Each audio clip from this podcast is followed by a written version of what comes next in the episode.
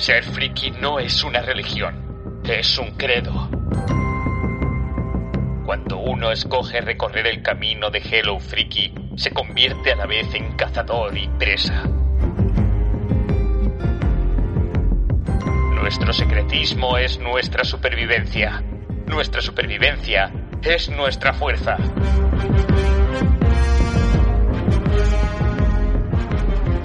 ¿Cómo se puede no ser friki si se elige este modo de vida?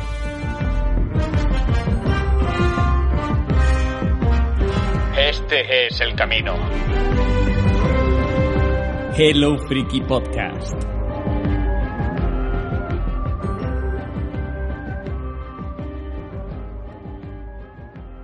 Bienvenidos, bienvenidas a un nuevo programa de Hello Freaky Podcast dedicado en esta ocasión a los videojuegos. Este es, si no me equivoco, y no hablo de memoria que lo estoy leyendo porque por lo tanto si me equivoco ya tengo delito. Este es el 11 por 22 en el que vamos a estar pues parte activa de los miembros habituales pero también se va a incorporar luego un, ocasional también redactor de la web. Venga, voy a dejar de divagar, vamos a hacer las presentaciones como Dios manda. Yo soy el presentador disfuncional y en funciones, soy Yaco y conmigo tengo, a ver quién está por aquí. Isra, ¿qué tal? ¿Cómo estás? Pues muy bien, la verdad que la verdad que estoy muy bien, con muchas ganas de, pues, de estar con vosotros. Hemos jugado a bastantes cosas y oye, pues que, pues que hagáis lista, hagáis lista de, de, todo esto y como siempre os digo, por favor, si jugáis a algo eh, que he recomendado y os gusta o no os gusta nada, pues dejad un comentario que siempre, siempre se agradece por ahí. Muy bien, tenemos también por aquí, acaba de dejar eh, el pad de la consola, Maite, ¿qué tal? Ampollas en los pulgares tengo después de estar el pedazo de puente que hemos tenido aquí viciada la consola, para variar. Y por eso estoy aquí, para comentaros a lo que he estado jugando últimamente, que Isra comentaba de dejar comentarios en iVoox, pero también lo podéis hacer en el grupo de Telegram, que ahí chafardeamos mucho y hablamos de lo que vemos, leemos, no sé, cualquier cosa que os apetezca la podéis poner ahí. Sí, que sí. Pero, Maite, ¿qué has dicho que tienes en los dedos? Ampollas. Ah, vale, que me había asustado. se... Hombre, la verdad es que con, yo, con lo mala Yo también, ¿eh? O sea, es, es que con lo mala... Yo digo que con lo mala jugadora que soy, pues podrían ser perfectamente pollas en vez de dedos, ¿eh? es que el Skype se entrecorta y, y me, de verdad que me ha asustado. Digo, no, no puede ser lo que ha dicho. no, no, no, no. A ver qué nos cuenta Marta, ¿qué tal? Hola, buenas noches, ¿qué tal compañeros? Pues yo he pasado mucho miedo para estar esta noche aquí. Ampollas ni otra cosa no tengo, pero bueno, también, también me cuesta, me cuesta a veces tanto jugar algunas cosas. Y entre que no soy yo demasiado hábil y que mi umbral del susto es el de un niño de 5 años, ya os contaré la experiencia que he tenido, pero, pero vamos, que, que he sudado sangre para, para contaros hoy uno de los juegos que traigo. Y además sigue deseando escucharte, Marta, estoy. Sí, sí, sí. más de uno y más de una estamos deseando porque me consta que ha sido traumático la experiencia. No duermo, no duermo Sí. aún. Y luego se nos incorporará, daremos paso a, a Luis, que es redactor de la web y también de vez en cuando se ha pasado por aquí. Pero claro, es una persona responsable, está ejerciendo de padre y, y tiene que esperar a que los somníferos hagan efecto en los niños para poder incorporarse al programa. Vamos a empezar ya con el 11 por 22 dedicado a los videojuegos.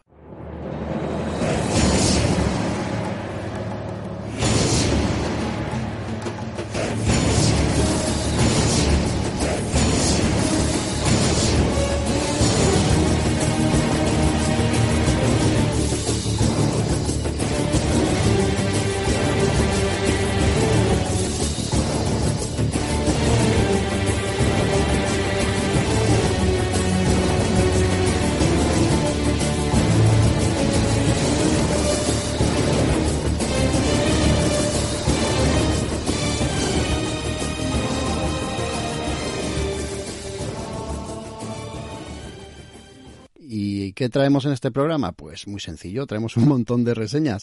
Empezaremos con Medium, después Outriders, seguiremos con Narita, después llegará Immortal Phoenix Rising, seguiremos con el hijo A Will West Tale, después Luis nos traerá Balan Wonderworld, seguiremos con Hellpoint y acabaremos con Little Nightmares 2, este juego tan terrorífico que nos comentaba Marta. Todo esto lo podemos comentar y lo hacemos y muchas cosas más en nuestro canal de Telegram, el de Hello Freaky, que antes lo, lo decía Maite. Ahí os podéis apuntar, os esperamos con los brazos abiertos porque hablamos absolutamente de todo. Entre otras cosas, de esa peliculaza que era Monster Hunter, que algunos hemos visto, hemos sufrido, pero es que también está de moda porque ha salido hace muy poquito un juego que creo que Isra quería comentar por aquí, no le va a dar tiempo, lo traerá eh, en un futuro, pero está bien, ¿no? Este Monster Hunter para Switch. Sí, porque, porque llevo, llevo poquito jugado y la verdad que, lo tengo que traer cuando, cuando juegue más. Yo os digo una cosa, no soy especialmente fan de la saga Monster Hunter porque, excepto en casos muy concretos, excepto en algunos casos que a veces pues me han sucedido, no soy muy fan de que, de que me coma mucho la cabeza. O sea, yo quiero ir rápido a jugar y ya. Y la saga Monster Hunter, pues no, pues no es así. Pero en este caso, eh, yo creo que me han escuchado y en Switch han hecho pues lo que, lo que tenían que hacer. Es una, una, un, pues un, bueno, una parte más de la saga en la que se va al grano directamente a cazar bichos. Y oye, pues que voy a seguir cazando un poquito más y si os parece, pues en la próxima entrega de videojuegos os voy a hablar de ese Monster Hunter Rise que me parece de verdad de lo mejorcito que tiene la Switch, pero de, de largo, ¿eh? Bueno, son palabras mayores. De momento nos vas a hablar ahora sí de un juego que recuerdo se anunció hace un tiempo, te, te, hizo a ti mucha ilusión, nos lo, nos lo comentabas. Uy, este cuando salga lo voy a jugar. Y, y ya lo has hecho. Medium, ¿qué tal está? Pues mira, eh, hay que hablar de un es un juego muy especial un juego que, que de entrada pues salía como uno de los eh, primeros eh, bombazos de salida de, de, tanto Xbox Series S como Xbox Series X eh, salía directamente como está pasando con mucho catálogo de estas consolas directamente eh, salía para el Game Pass que es bueno para quien no lo sepa pues es eso que algunos de que tenemos Xbox pagamos cada mes y que nos incluye un montonazo de juegos de, de ultimísima generación aparte de, clásicos también. Y pues este Medium, que es el juego del que, del que estamos hablando, pues bueno, se anunció en su momento como uno de los de juegos, digamos, de lanzamiento. Y bueno, pues así fue, así fue. Eh, pocos días después de salir la consola, pues eh, pudimos disfrutar de este, de este, de este Medium. Quiero dar una buena noticia, pues antes hablaba Marta y hablaba pues de esa pues, pues, que, pues, que, los que somos un poco bueno lo puedo decir pues yo, yo yo estoy en el pack también lo que somos un poco de pasarlo mal con los juegos de miedo pues este, este medium, eh, pues realmente está en el, en el punto, nunca mejor dicho, está en el punto medio de, de eso, ¿no? O sea que, se, que, que, esa gente que le da un poquito de, de, pues de temor jugar a estas cosas, por favor que, que, se haga con este juego porque vale mucho la pena. Lo podéis jugar tanto en Xbox como en PC. En PC también, también lo, lo tenéis, es muy fácil de encontrar y muy fácil de eh, tener. Y bueno, pues ¿de, ¿de, qué estamos hablando? Pues hablamos de un juego creado eh, por, uh, por es el estudio para quien no lo sepa, pues que, creó el juego de, de Blade Witch hace del año pasado. Y pues eh, tuvo hace, pues desde el año pasado pues tuvo el, el, el encargo chungo de parte de Xbox que era pues eh, por favor tienes que hacernos los juegos de terror de la siguiente generación.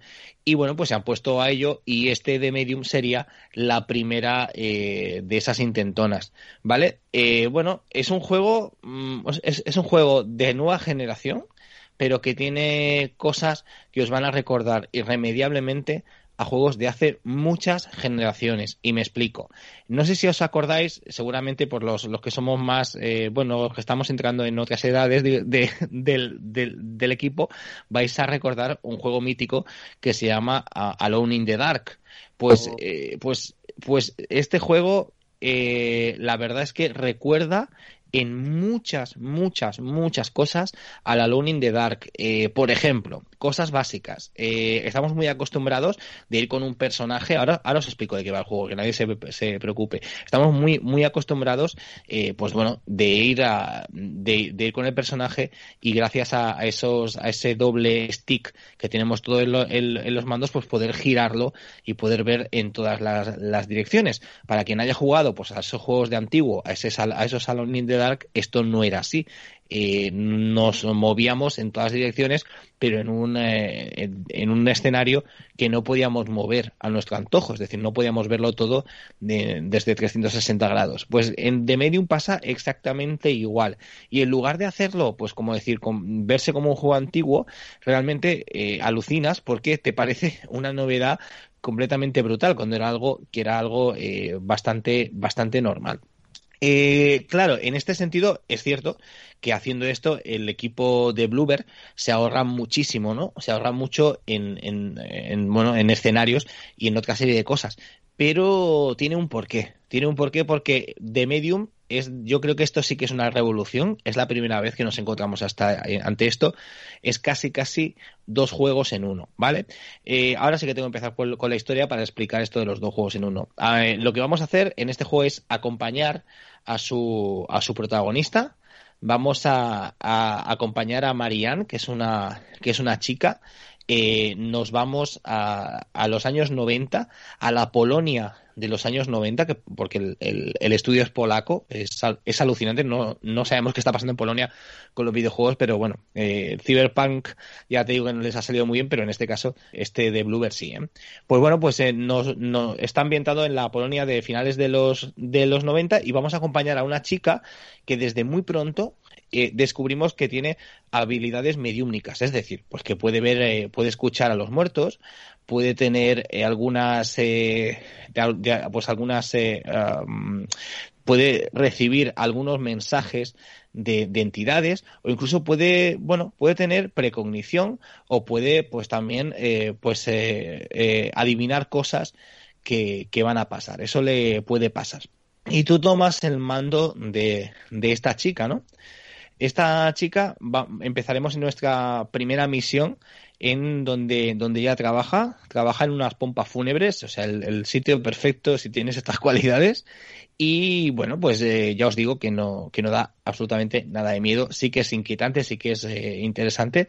Y allí, pues bueno, yo creo que es el terreno ideal para poder descubrir sus habilidades y para poder eh, empezar a, a, toquetear con el mando esas habilidades que tiene, porque es, es cierto que esas habilidades las puedes ir activando.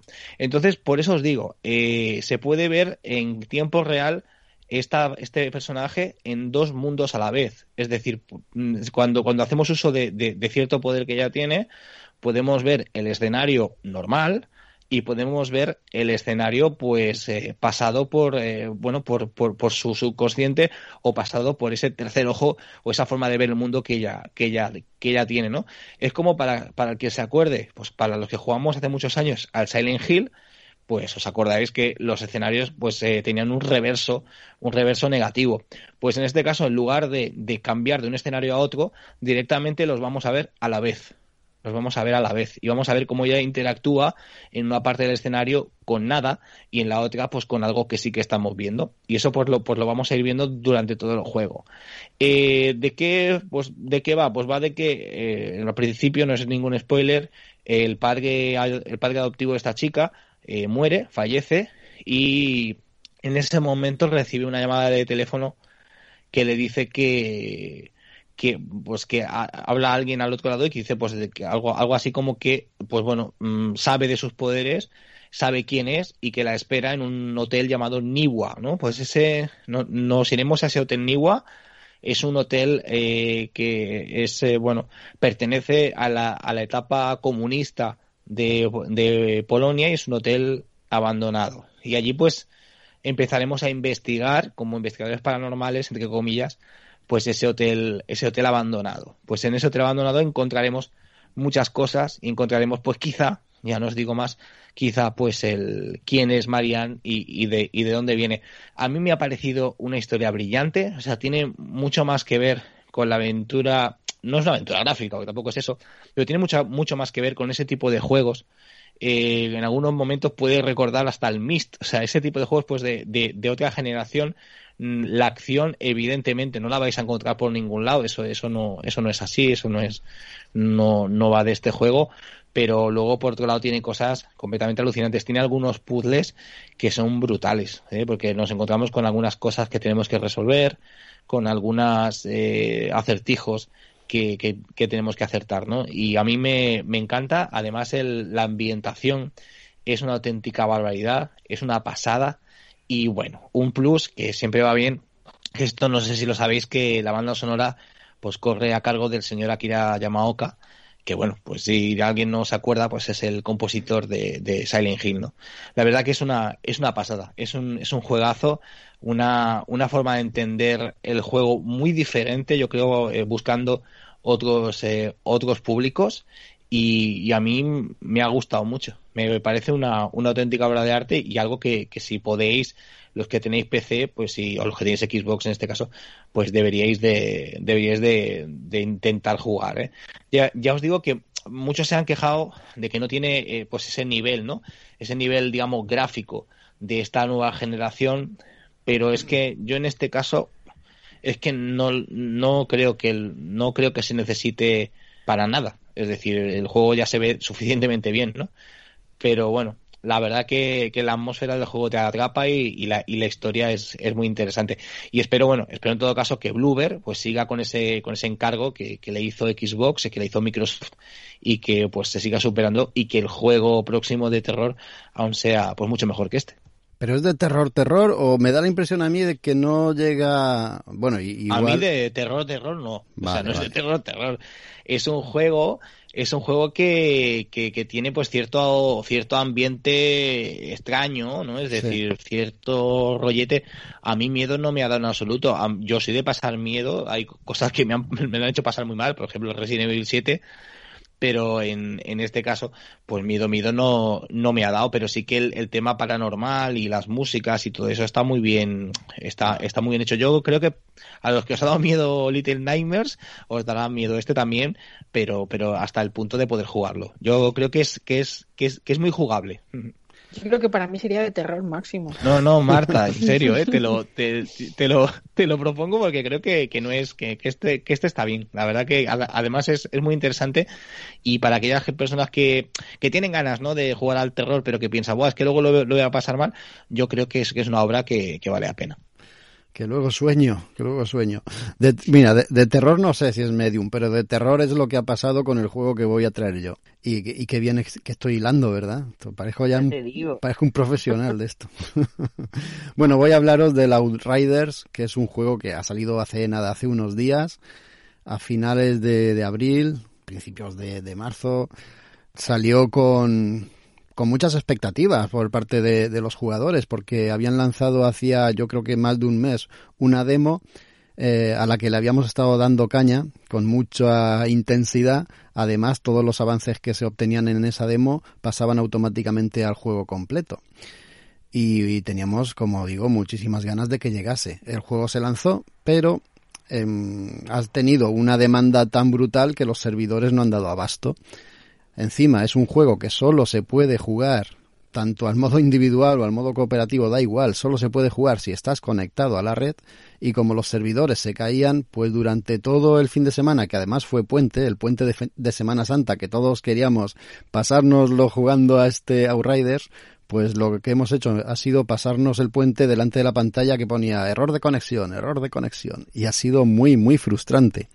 Este juego se ha lanzado para Xbox, para PC, para Play 4, para Play 5, para, para casi todo. Y además tenía juego cruzado. Pero claro, da igual que tenga juego cruzado, si no van los servidores, no hay cruce posible. Incluso llegó un momento en el que desactivaron el juego cruzado con PC para que no diese demasiados problemas, pero no había manera. Eso sí, a finales de, del fin de semana eh, ya, ya corrigieron todos los errores y a día de hoy, bueno, a día de hoy que estáis escuchando esto, ya está el problema más que subsanado, pero al día que estamos grabando esto, que es el día 6 de marzo, de, abril, perdón, a, esta fecha ya se, juegue, se puede jugar perfectamente, o sea que si os hacéis ahora con el juego no tenéis ningún problema, dime. Yarko, eh, he jugando esta tarde lo tengo que decir. ¿Te ha dado problemas? ponía que. Sí, sí y, de, y de, bueno, no, a mí no, ¿eh? porque yo empecé a jugar esa primera misión que juega solo. Pero ponía una, una ventanita que a lo mejor no está tan solucionado. Ponía que sí, que entre Xbox y Play eh, podíamos jugar perfectamente, pero con el cross, con el, con el PC, que de momento no estaba subsanado. O sea que a lo mejor no sé si cuando lo escuchen esto va a estar o no, pero bueno, que lo, que lo prueben de todas maneras, que el juego ya, ya, ya, ya les avisa. Sí, correcto. Entre consolas sí se puede jugar, aunque no sean de la misma marca, pero el crossplay con el PC eh, efectivamente a día de hoy no está arreglado. Bueno, todo esto viene a decir que ha sido un, un, lanzamiento con un montón de problemas, pero que poco a poco, pues mira, se van subsanando, van luchando y peleando para que todo funcione perfectamente.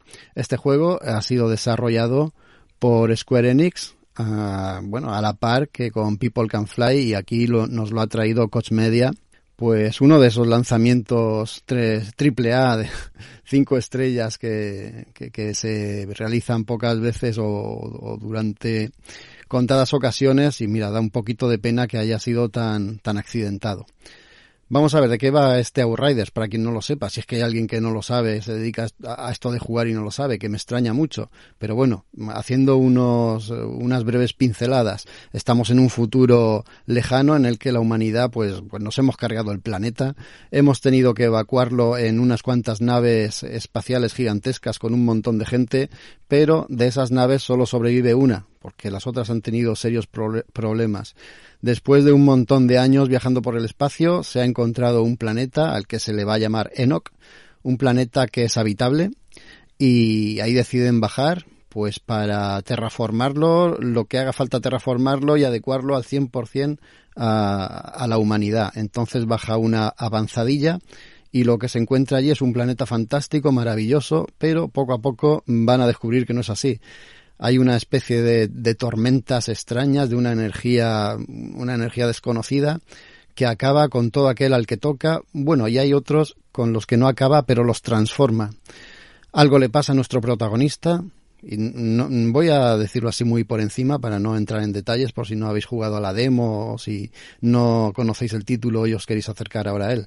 Algo le pasa a nuestro protagonista que nos tienen que, que hibernar, nos tienen que dejar ahí en animación suspendida y al cabo de muchos años nos vuelven a despertar porque ha, sucedido algo y nos encontramos con un planeta que ya está habitado por la humanidad que ha bajado de aquella nave que estaba esperando, pero el planeta no es para nada paradisiaco, es una especie de, de Mad Max multiplicado por dos en el que nosotros ahora resulta que después de haber sufrido aquella tormenta que no nos mató, lo que ahora se llama la anomalía, nos ha otorgado unos poderes pues con los que podemos eh, combatir, unos poderes eh, ofensivos bastante chulos. Al principio el juego nos deja elegir qué tipo de poderes que de queremos tener.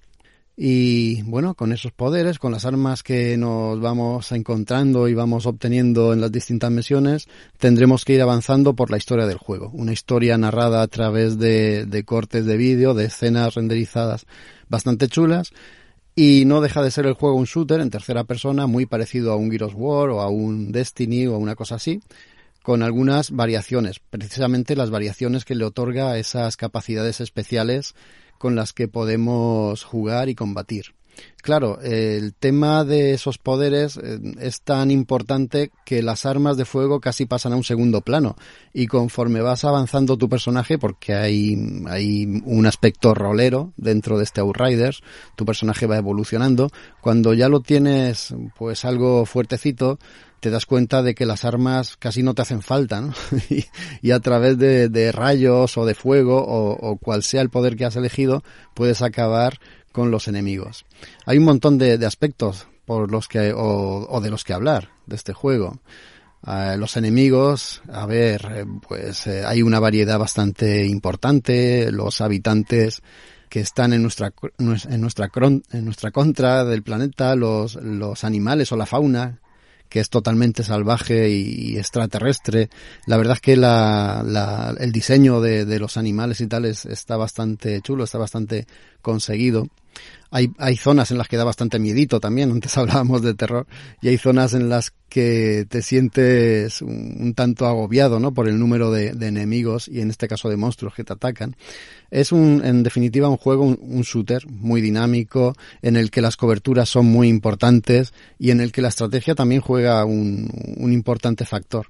Porque la inteligencia artificial de los enemigos, hombre, tampoco es que sea ex, extremadamente depurada, pero sí que atacan con cierta coordinación. Los que son contundentes van a por ti, los que obtienen una, una posición desde donde dispararte no la sueltan y, si te los cargas hay otros que ocupan su lugar.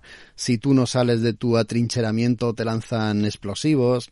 Eh, es bastante dinámico. Además el, el carácter cooperativo que tiene el juego le da un montón de vida y un montón de diversión. Además, es cierto que el nivel de dificultad se puede cambiar en cualquier momento y eh, hay un montón de grados de dificultad entre los que puedes jugar y, seleccionar. Eh, evidentemente, a mayor dificultad, las armas y los objetos que obtienes son más exclusivos y más poderosos.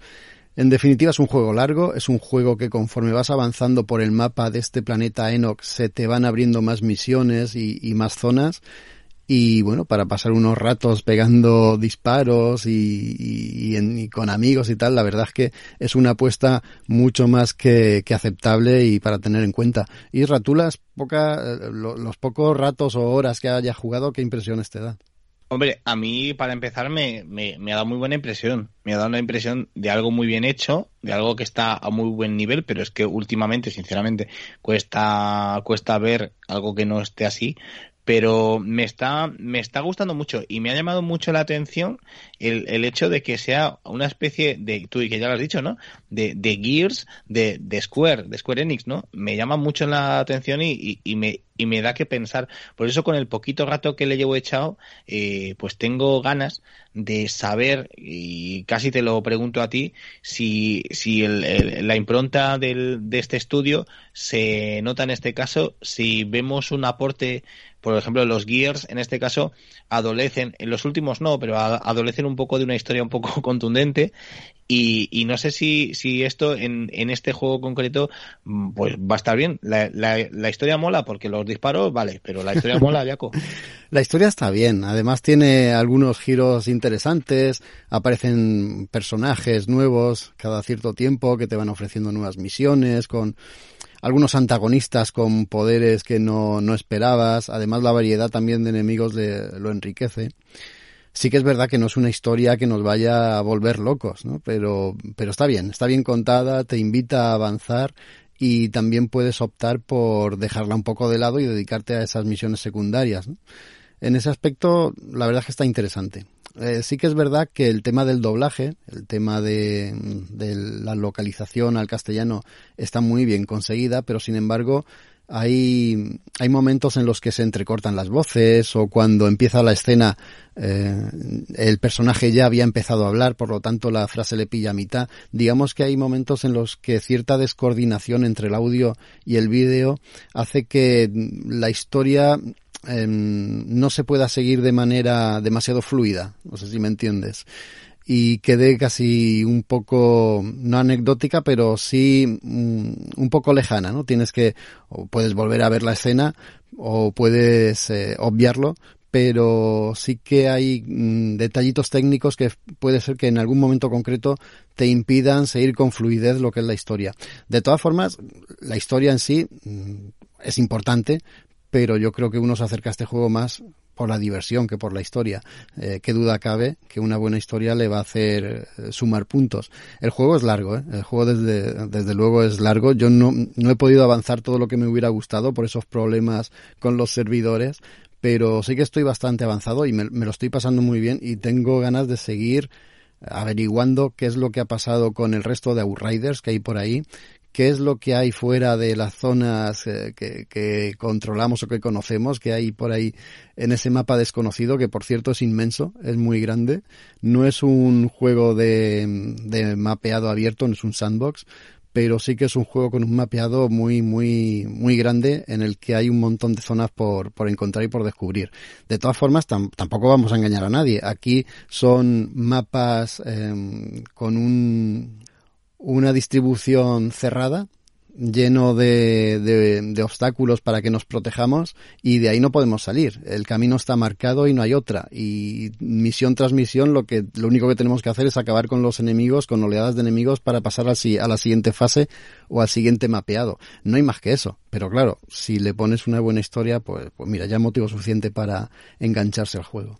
En cuestión de gráficos y tal, pues bueno, yo creo que va en sintonía con los Gear of War. O sea, no, no innova, no, no nos vuelve loco ni nos explota la cabeza, pero son mucho más que aceptables y cumplen de sobra con su cometido. Eh, la, la, arquitectura de las eh, construcciones que vemos, la ciudad, parece, parecen las favelas de Brasil, la primera ciudad que vemos, y luego los bosques y las zonas pantanosas que visitamos, pues oye, son variadas, están curradas, y, y eh, sirven muy bien al propósito que tienen, ¿no? Que es crear esa ambientación de, de planeta, planeta desconocido, ¿no? Yo creo que eso sí que lo cumplen perfectamente.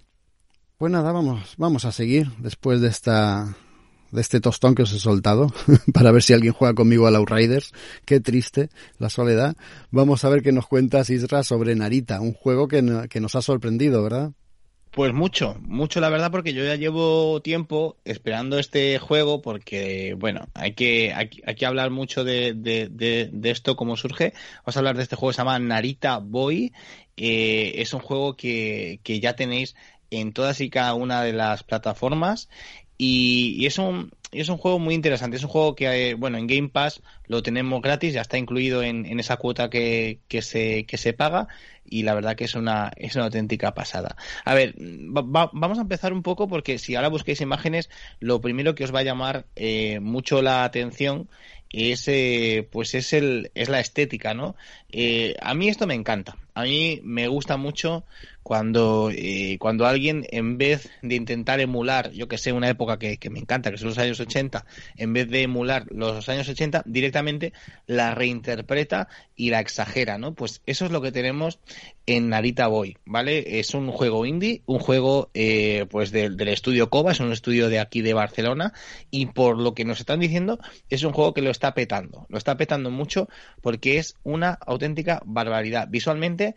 eh, pese a que es un juego típico y tópico 2D, visualmente es una maravilla. O sea que si, por favor, si podéis eh, haceros con él, pues ni os lo penséis porque es una, es una, es una delicia poder jugar a, a este. Como digo, Narita Boy lo tenéis ya en PS4, lo tenéis en Switch, lo tenéis en Xbox One, en PC y evidentemente pues la, la, en Series X o si alguien tiene la Play 5 pues también es compatible. Pues bueno, pues esto comenzó en 2017 con un, con un Kickstarter y, y, bueno, ya el Kickstarter ya nos dejó alucinados a todos y la verdad es que, bueno, pues eh, en un principio parecía típico juego que últimamente está tan de moda con esto del pixel art y, y esto, estos rollos retro, pero eh, la, la, verdad es que pues es muchísimo más, es muchísimo más. Es un juego pues creado por ese estudio Coba de, de, de, Eduardo Fornieles y compañía y la verdad es que es un juegazo pues con una música, con un aspecto, con una facilidad de jugar que, que, que me encanta. Eh, ¿Qué vamos a encontrar? Pues bueno, pues algo muy muy sencillo, pero también muy difícil de hacer. Nos encontramos con un, eh, con un Metroidvania, ¿no? Este, esto que, que, a, que a veces esta especie de, de, cosa extraña de la que hablamos cuando hablamos de juegos de plataformas en los que además de plataformear, lo que hacemos es golpear cosas y, y, asesinar personajes. Pues bueno, pues en, en, en, en este caso nos, nos, encontramos con ese, con ese tipo de juego.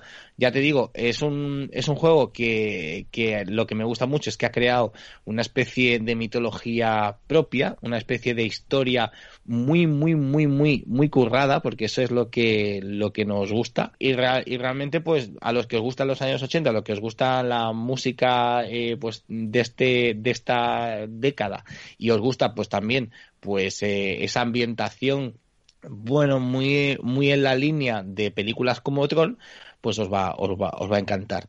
¿De qué va esto? Pues la verdad es que es un poco complicado de explicar. Son aquellas cosas que las disfrutas mucho y, y tampoco te, paras mucho a, entender eh, de qué de qué narita va, ¿no? De, de, qué narices va, en este caso.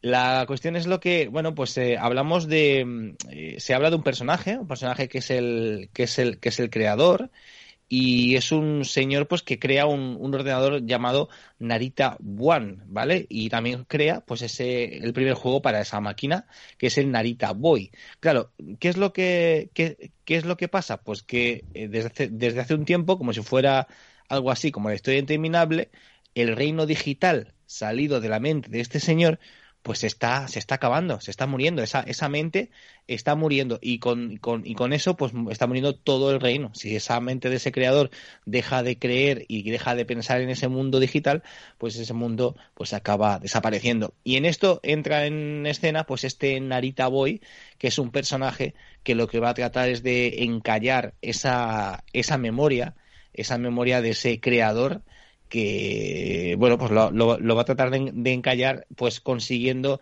eh, esos esos recuerdos que tienen cerrados por todo el territorio digital no lo va a hacer ataviado de una Techno Sword que es una espada eh, una, una, una espada pues con colores neón alucinantes y, y realmente pues bueno a ver, tiene muchas cosas interesantes. Tiene, nos, os va, os va a recordar incluso a Another Wall o a Flashback, y tiene ese, ese rollo, pero luego no es un juego pesado como podían ser estos, sino que es un juego muy ágil de, de jugar con, con, mucha acción.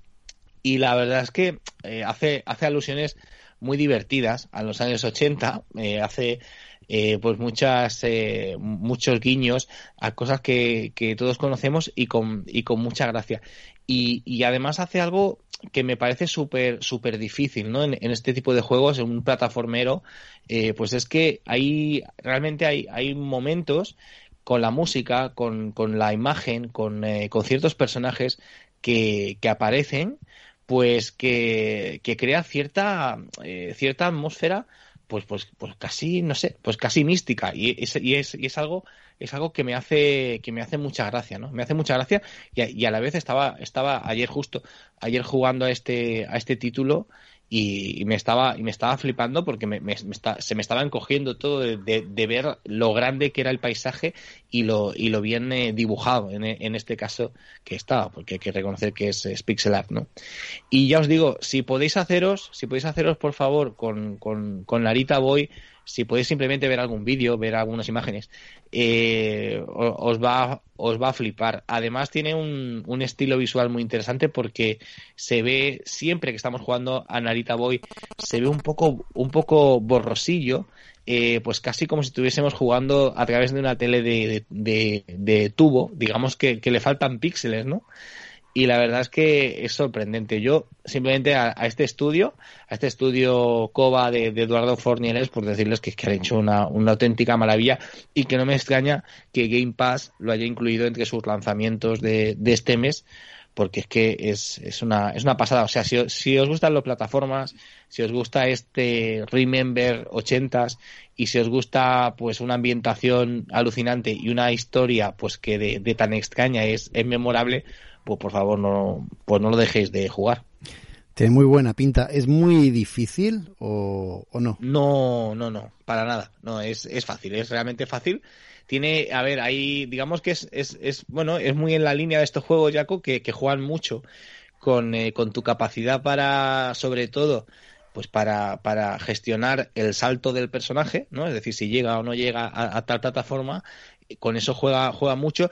Y lo bueno que tiene, que me gusta mucho, es que tiene vidas infinitas. O sea, hay, hay, hay, hay, momentos que es muy difícil, pero eh, no, no paras de, de, de, morir y seguir. O sea, sin parar. Y eso, y eso es muy interesante. Eso le da, pues, le da un, pues, pues un carácter bastante, bastante curiosete y bastante en la línea de, de, de, muchos juegos de esta, de la, de la época a la que hace un poco el, el homenaje. Pues interesante. Eh, lo retro está de moda, sobre todo cuando se hace con tanto gusto. Bueno, venga, vamos a, a darle paso o a darle la bienvenida a Luis. Si es que nos escucha, ¿nos oye Luis? Sí, hola, hola, buenas noches. ¿Qué tal? Muy buenas. Hola, hola, hola Luis. Pues ya estamos todos, ya estamos todos los que de deberíamos de haber estado desde el principio, pero mira, otras obligaciones sí. nos tienen nos tienen atados, ¿verdad que sí? Sí, son las cosas del directo. del, del, falso directo. Sí. Isra, ¿tú, ¿tú qué haces? ¿Te piras?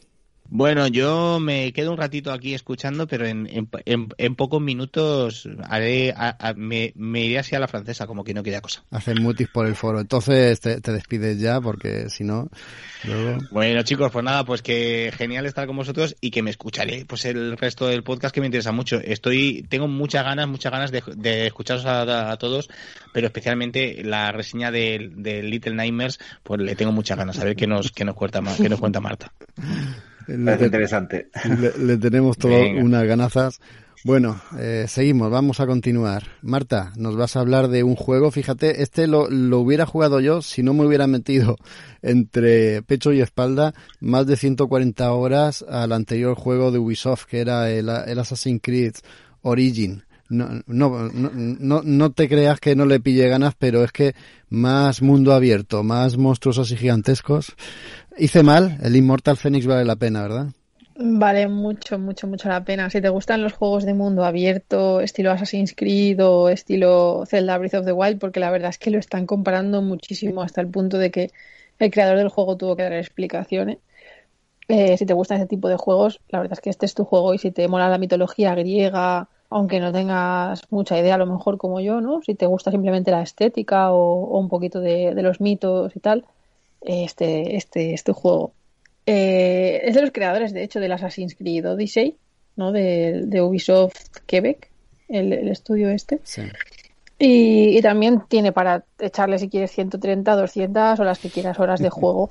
En principio, lo que es la, la historia, creo que te la puedes pasar en 30 horas, en 30 como yo que veo un arbolito con, con frutas o un cervatillo y va detrás y se pone a explorar todo el universo o a trepar por una cascada por gusto.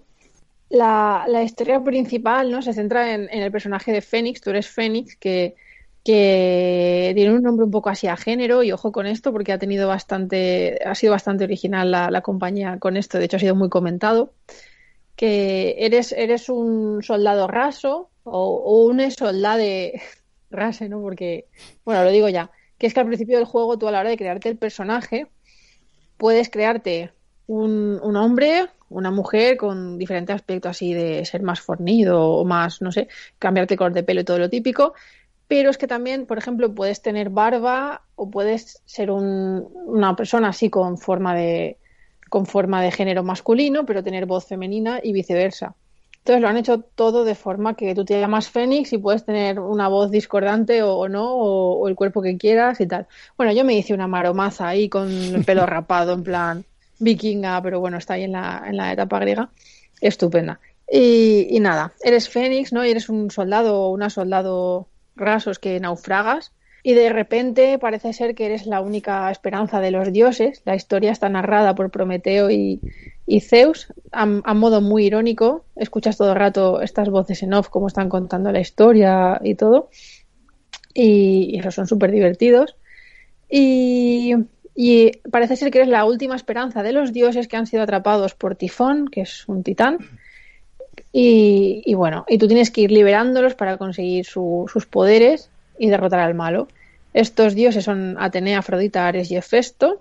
Y el mundo está dividido en estas cuatro zonas teniendo en cuenta a estos cuatro dioses.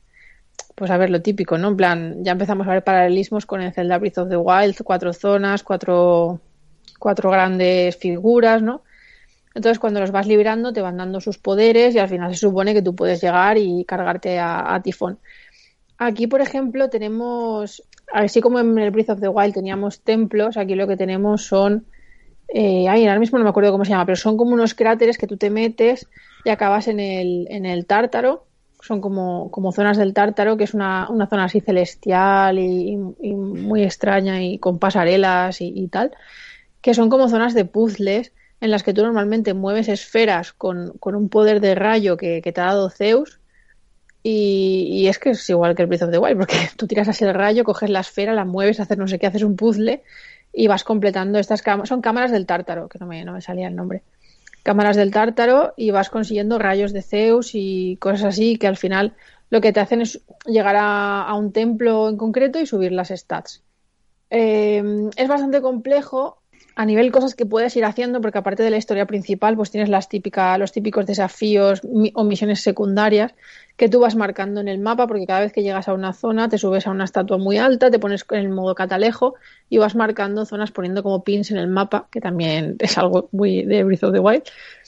Y, nada, y luego como que una brújula que tienes arriba te va guiando a lo largo del mapa para que llegues a eso, ese tipo de desafíos, cofres o, o cositas así secundarias.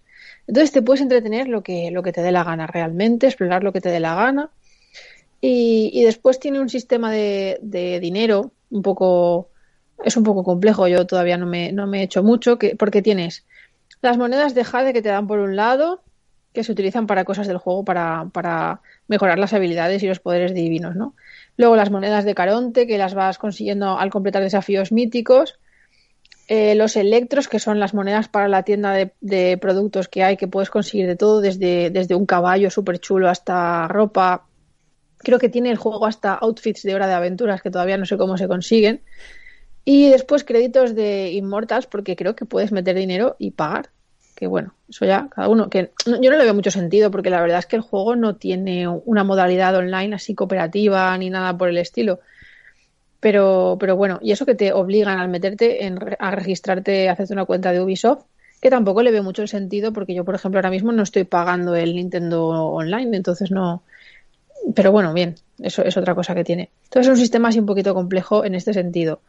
La parte técnica está hiper cuidada, el juego em, por encima de todo es bello, y, está y a nivel guion también, porque incluso las misiones secundarias tienen que ver con los, con los dioses que tú vas liberando, también te van apareciendo antiguos héroes como Aquiles que te va persiguiendo su sombra a lo largo de a lo largo de, este escenario. Cuando vas consiguiendo logros Tifón se enfada entonces te lanza a la sombra de Aquiles para que te persiga y se pone todo como muy oscuro parecido al Zelda Breath of the Wild cuando se ponía la luna roja así extraña y empezaban a salir monstruos y la verdad es que es súper parecido al Breath of the Wild, pero versión Percy Jackson, ¿sabes? Eh, normal que hayan dicho que se parece. Son iguales, incluso los, los templos estos, las cámaras del tártaro, tienen el tema de las esferas y los puzzles son súper parecidos. Pero bueno, mm, yo qué sé, para el que le guste la mitología griega, a mí me gusta, ya te digo, todo mi, todo lo que he aprendido de mitología griega creo que parte de la saga Percy Jackson, ¿sabes? Tampoco soy una experta pero es súper disfrutable. Y sobre todo, voy a reivindicar una cosa, y es que tiene varios modos de, varios modos de juego, varios modos de dificultad, ¿vale? Esto es importante. Te deja jugar en modo normal, ¿no? Después, en modo difícil y en modo pesadilla, que no va a pasar por mi parte, pero bueno, al que le mole un montón los retos y le falten mandos y le falten botones para, para los videojuegos, que diga, Dios mío, es que todo me resulta muy fácil, pues mira, aquí tiene su, su, su nicho, ¿no? Y después nos deja elegir el modo fácil, que, te reduce la dificultad de los, de los enemigos y todo esto, e incluso el modo historia, que la dificultad del enemigo es nimia, igual le soplas y se cae.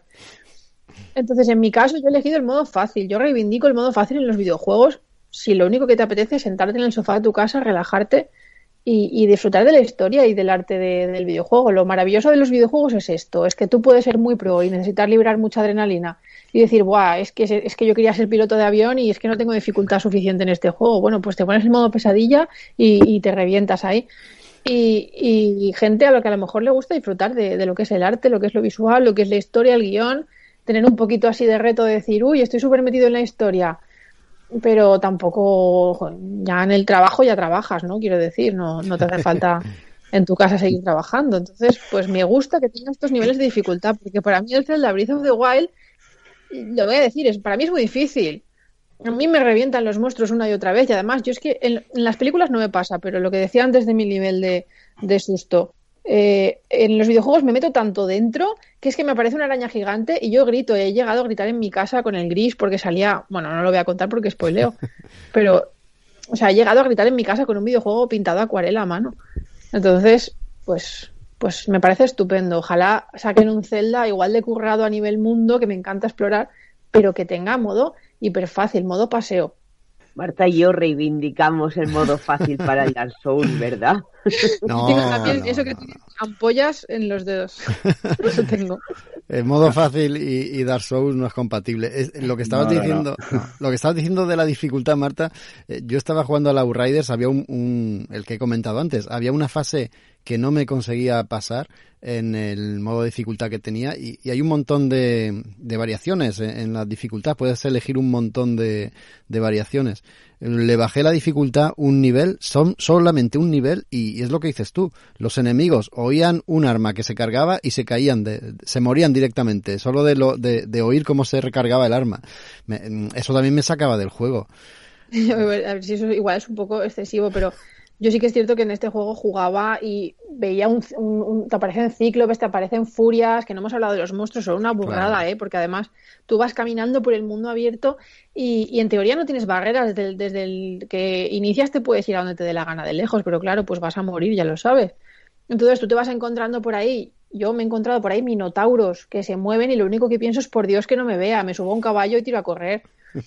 Pero he derrotado cíclopes, que a ver, seguramente son, son enemigos mm, facilitos, o furias o, gorgonas y tal, y sí que estás un rato ahí pim pam pim pam pegándole dice y acaba la batalla y dices guau qué buena soy y luego pienso bueno estoy en modo fácil sabes pero, pero yo ya he tenido ahí un nivel de reto suficiente para desahogar el día y ya no necesito más. Necesito, quiero avanzar en la historia no me quiero atascar pegándome con un bicho cuatro días seguidos. Sí, no, no, para, para disfrutar bien la historia, eh, si no quieres frustrarte o encasquetarte o encasquillarte, mejor dicho, en algún enemigo, quizás sea lo mejor. Una cosa que me, me, me venía a la cabeza todo el tiempo, y es que lo estás diciendo tú, no es demasiado parecido al, al Zelda, es que... Es igual, o sea, es, igual, solo que tienes alas y saltas y vuelas y le puedes pegar a, a los bichos de la... En vez de, mira, en vez de una ala delta, como tiene en Zelda, aquí tienes unas alas, entonces tú vas planeando y también tienes nivel de resistencia y nivel de vida, por otro lado. Es que es igual, yo de verdad no sé cómo nos han denunciado. Claro, pero, pero a, mí me gusta, claro, yo como no lo he creado y no he invertido mi tiempo en, en, crear el juego de Breath of the Wild, pues no me enfada. Pero, pero es muy, es muy descarado, ¿eh? O sea, el sistema de juego es el mismo. Además, lo mismo, te pones a escalar, se te acaba la resistencia y Dios mío, ¿qué me subo? ¿Resistencia o vida? Es, es, exageradísimo. Claro, yo antes he dicho que el que había terminado de jugar era el Assassin's eh, Origins, no era el Odyssey, el que acaba de ah. terminar. Entonces, mm, claro, me resistía a jugar a este Immortal por, porque prácticamente era lo mismo, mitología griega, mitología clásica, pero es que encima eh, está copiado del Zelda, ya son dos copias, ¿no? copia de copia, de dos juegos que tenía si, Si te mola, te lo, te lo gozas, ¿eh? y además que, que está, a nivel historia, está más yo creo que está más original que el Zelda. El Zelda al final siempre es lo mismo. A mí me encantan ¿eh? los Zeldas, pero al final siempre es lo mismo que si el Ganon, que si el Ganondorf, que si, que si Zelda, que si la princesa, que si nos conocíamos de niños, que si no sé qué. A mí me flipan, me gusta muchísimo, pero pero está en bucle ahí, parece el día de la marmota. Y en este caso, pues es un poquito más fresco y que a nivel diálogo está súper divertido, en verdad, el tema de Zeus y, y, Prometeo. Eh, los dioses griegos tienen un punto gamberro que han explotado súper bien. No es nada grandilocuente, sino que es todo el rato súper irónico. Y, está chulo. A mí, se parece a Zelda, pero, pero no es Zelda. Entonces, te mola, te mola muchísimo. No sé, a mí, a mí me flipa este juego. Link en, en Grecia. Y el, el apartado. Y, el, a género. el apartado artístico es flipante, ¿no? Porque lo que se ve en vídeos y tal es muy bonito. Es brutal, es, es brutísimo. Eh, es que no tiene, no tiene barreras. Tú puedes escalar lo que quieras, pasear por donde quieras, bucear. Bueno, pues como en Zelda, ¿no? Pero es que está, no sé, lo veo hasta incluso más bonito que Zelda a nivel artístico. Pues nada, este me lo jugaré, pero creo que va a pasar tiempo, porque eh, en serio, tanto parecido a Zelda y tan parecido en cuestión de mitología con ese Assassin, le voy a dar un poquito más de paréntesis porque si no ya se me puede se me puede hacer un nudo en el cerebro con tanto griego clásico y dios enfurecido.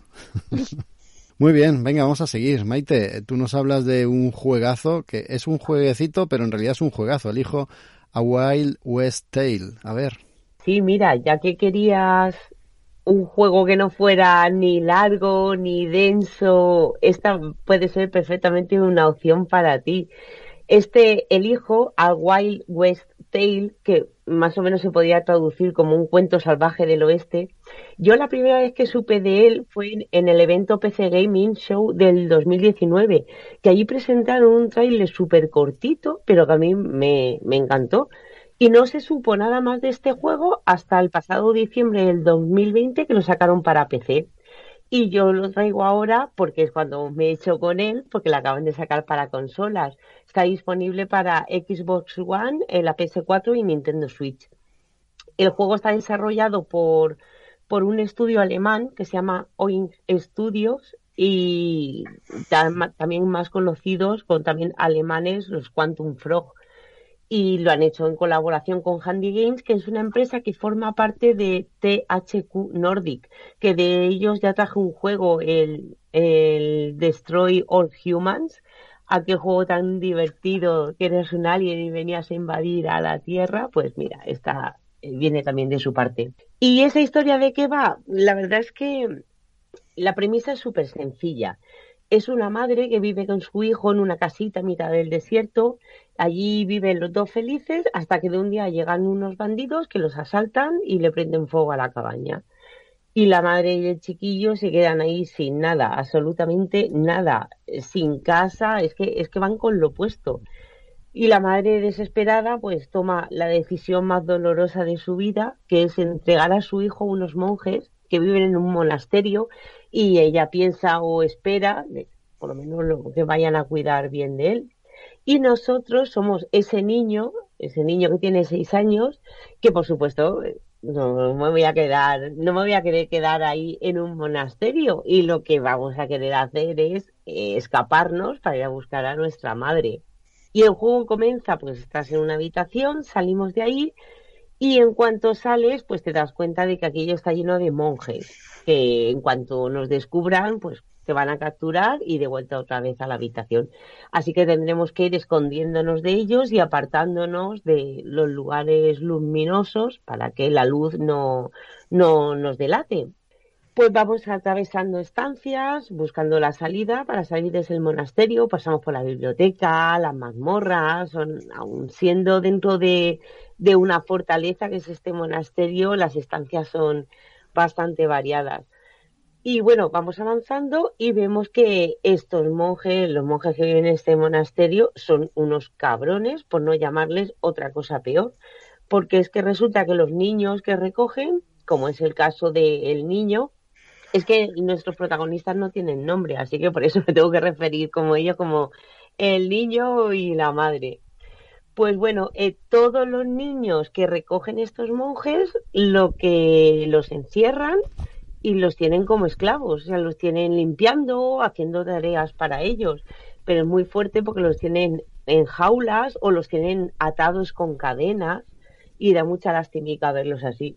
Bueno, nosotros nos podemos acercar a ellos, no podremos liberarlos, pero sí que lo que podemos hacer es, se llama inspirarlos que estás ahí un momentito hablando con ellos, les, les enseñamos trucos de magia, eh, jugamos o también hay algo muy divertido que le gastamos bromas a los monjes y a los bandidos que hay que nos tienen secuestrados, bueno, que lo tienen secuestrado a él, pues le gastan bromas y, por lo menos, yo que sé, ves a los chiquillos ahí felices y que se ríen. Y esa parte me mola un montón. Y esta aventura, eh, lo que prima, pero por encima de todo, es el sigilo. Sé que muchas veces decimos esto de, del sigilo, pero conforme vas avanzando en la historia, pues eh, si encuentras un arma o un objeto o algo así, y empieza, conforme vas subiendo de nivel, digamos, puedes utilizarlo y acabar derrotando a los enemigos. Aquí no. O sea, nunca vas a poder derrotar a un monje. O sea, de verdad que prima el sigilo eh, al 100%. ¿Qué es lo que tenemos que hacer? Pues ir pasando desapercibidos y usar los elementos que tenemos alrededor en el escenario, pues para... Hay vasijas en los que nos podemos meter dentro, hay muebles, hay unas plantas así grandes, como somos pequeñitos que tenemos seis años, pues nos podemos esconder detrás de las plantas y si buscas, siempre hay algún lugar donde puedes esconderte, aunque no lo veas a primera vista, porque esto luego también tiene truqui, que luego os voy a contar. Y sobre todo, manteneros en la oscuridad. cuanto, como digo, cuanto menos iluminación tenga, pues mucho mejor. Y bueno, no lo he dicho, pero tenemos un tirachinas. Con, con ese tirachinas podemos disparar a candiles, faroles, algunos, no todos, ¿eh? siempre te lo, te lo marcan para eso, para crear lugares oscuros, ganar, ganar más espacio para, para poder movernos, pero nunca podremos disparar a las personas. Ese es un juego para toda la familia y es de cero violencia. O sea que el que espere con el tirachinas abrirle la cabeza a alguien, y aunque se lo merezcan, ¿eh? porque de verdad, de ver cómo tienen los niños eh, los monjes estos, lo primero que pensaba, digo, es que te reventaba la cabeza con el tirachinas. Pero no, es un juego para toda la familia. El tirachinas sí que es infinito, o sea, podemos usarlo las veces que queramos, pero escondidos también por ahí hay otros objetos que podemos usar. Eh, por ejemplo, hay unas flores que son muy graciosas porque crean como una nube de polen, así muy grande, que no te deja que el enemigo te vea y entonces puedes pasar por delante. También hay juguetes, unos juguetes de que les das cuerda, los pones a andar. Y también hay fuegos artificiales, que esto lo que hacen es que, claro, llama la atención de los monjes y de los bandidos, y entonces eh, no te ven por donde pasan y te puedes escurrir a su lado y no te ven. Pero es, eh, el uso de esos objetos es limitado. O sea, solo puedes tener un uso, solo puedes usar una vez, y solo podremos llevar un máximo de tres de cada. Y también hay que tener cuidado, mucho cuidado por cómo se usan, porque eh, si te equivocas y lo mandas, por ejemplo, el muñeco este que le das cuerda es un soldadito que le das cuerda y empieza a andar. Si te equivocas en la dirección al enviarlo, eh, hace justo el efecto contrario y entonces delata tu posición y le indica al, al malo de turno dónde estás. También podemos disparar a vasijas y a varios objetos, pero para llamar la atención. Hacen ruido, entonces el, monje se da la vuelta y tú coges y, pasas por ahí sin problema. Y el juego está dividido en 30 niveles y no todo ocurre en el interior del monasterio. Eso es solo las primeras fases. Luego sales al exterior y ahí es cuando empieza el problema más gordo, porque el sol está bien arriba, está iluminando que da gusto y claro, con tanta luz es muy difícil esconderse. Y también, en vez de monjes, lo que tenemos son vaqueros que están disparándose entre ellos y que, por supuesto, también tienen niños esclavizados y, en jaulas. También tenemos, eh, no estamos del todo solos en la aventura, porque tenemos un pájaro. Y es un pájaro que va con nosotros y cuando lo soltamos sale volando y eso es lo que hace que aleja la cámara. Entonces tiene más campo de visión para planear un poco el siguiente movimiento. Los enemigos tienen sus rutinas, eh, te las tienes que aprender y además cuando sueltas el pájaro ves el campo de visión que tiene el enemigo. O sea, durante su rutina, durante su camino que va haciendo el recorrido, ves hasta dónde puedes acercarte sin que te descubras. Y todo eso mientras el pájaro está volando. Luego lo recoges, se va otra vez contigo y ya está. Y lo puedes soltar las veces que necesite. Eh, para pasar cada uno de los niveles eh, hay varios caminos. En definitiva, yo creo que ninguno es mejor ni es peor. O sea, al final vas a llegar pero te puedes plantear un poco cuál te apetece más recorrer. Así que hay algunos que a, priori parece imposible y te obliga a plantarte y decirte, bueno, y esto, y darle una vueltecilla a la cabeza, pero también disponemos siempre de algún objeto que puedes mover. Tenemos carretillas, escaleras, macetas, y como digo, sueltas el pájaro que amplíe un poco el campo de visión y es pararte a pensar un poquito. No, no son puzzles excesivamente difíciles, pero sí que alguno me ha hecho darle más de una vuelta a la cabeza. He dicho antes que es un juego para toda la familia y es, es así. O sea, realmente la, la inteligencia artificial es bastante simple y sí que a los jugadores más expertos le va a resultar más o menos sencillo. Pero ojo, que, que, no es para nada aburrido. Y como he dicho antes, a mí algún puzzle que otro se me ha atravesado. Así que aunque seamos mayores, yo personalmente lo he disfrutado un montón. Y me ha gustado mucho, es un juego que este estilo le gusta mucho a Marta, es un juego que no te mete prisa. O sea, no tienes un tiempo limitado para hacer las cosas ni nada. Es al revés. Es justo lo, lo opuesto, es dar un paso, ocultarte, pensar, ah, mira, ¿qué es lo que puedo hacer? Eh, mira, si muevo esto, a ver si puedo acceder, eh, pero de pensarlo todo mientras estás escondido. Sabes que los monjes, como digo, tienen sus rutinas y salvo que te vean, porque bueno, si te descubren, eh, es bastante difícil escapar, porque cada vez alertas a más enemigos, así que casi es preferible que te dejes coger, porque además tampoco pasa nada, porque hay un montón de puntos de guardado en cada nivel y puedes guardar las veces que quieras. O sea que no es un juego estresante, para nada. Y a mí ese, ese tipo de juegos a veces también me apetecen. Como es que lo has dicho tú muy bien antes, es que según el estado de ánimo que tengas, pues este es un juego mucho más reposado. Y como he dicho, para los adultos os puede resultar un poco más sencillo, pero es que los niños lo van a flipar. O sea, a los niños les va a encantar. Eh, nosotros vamos a ver, vamos a disfrutar más que en sí de, de estos puzzles, vamos a disfrutar lo que es a nivel visual, vamos a disfrutar de, de, la historia que te están contando.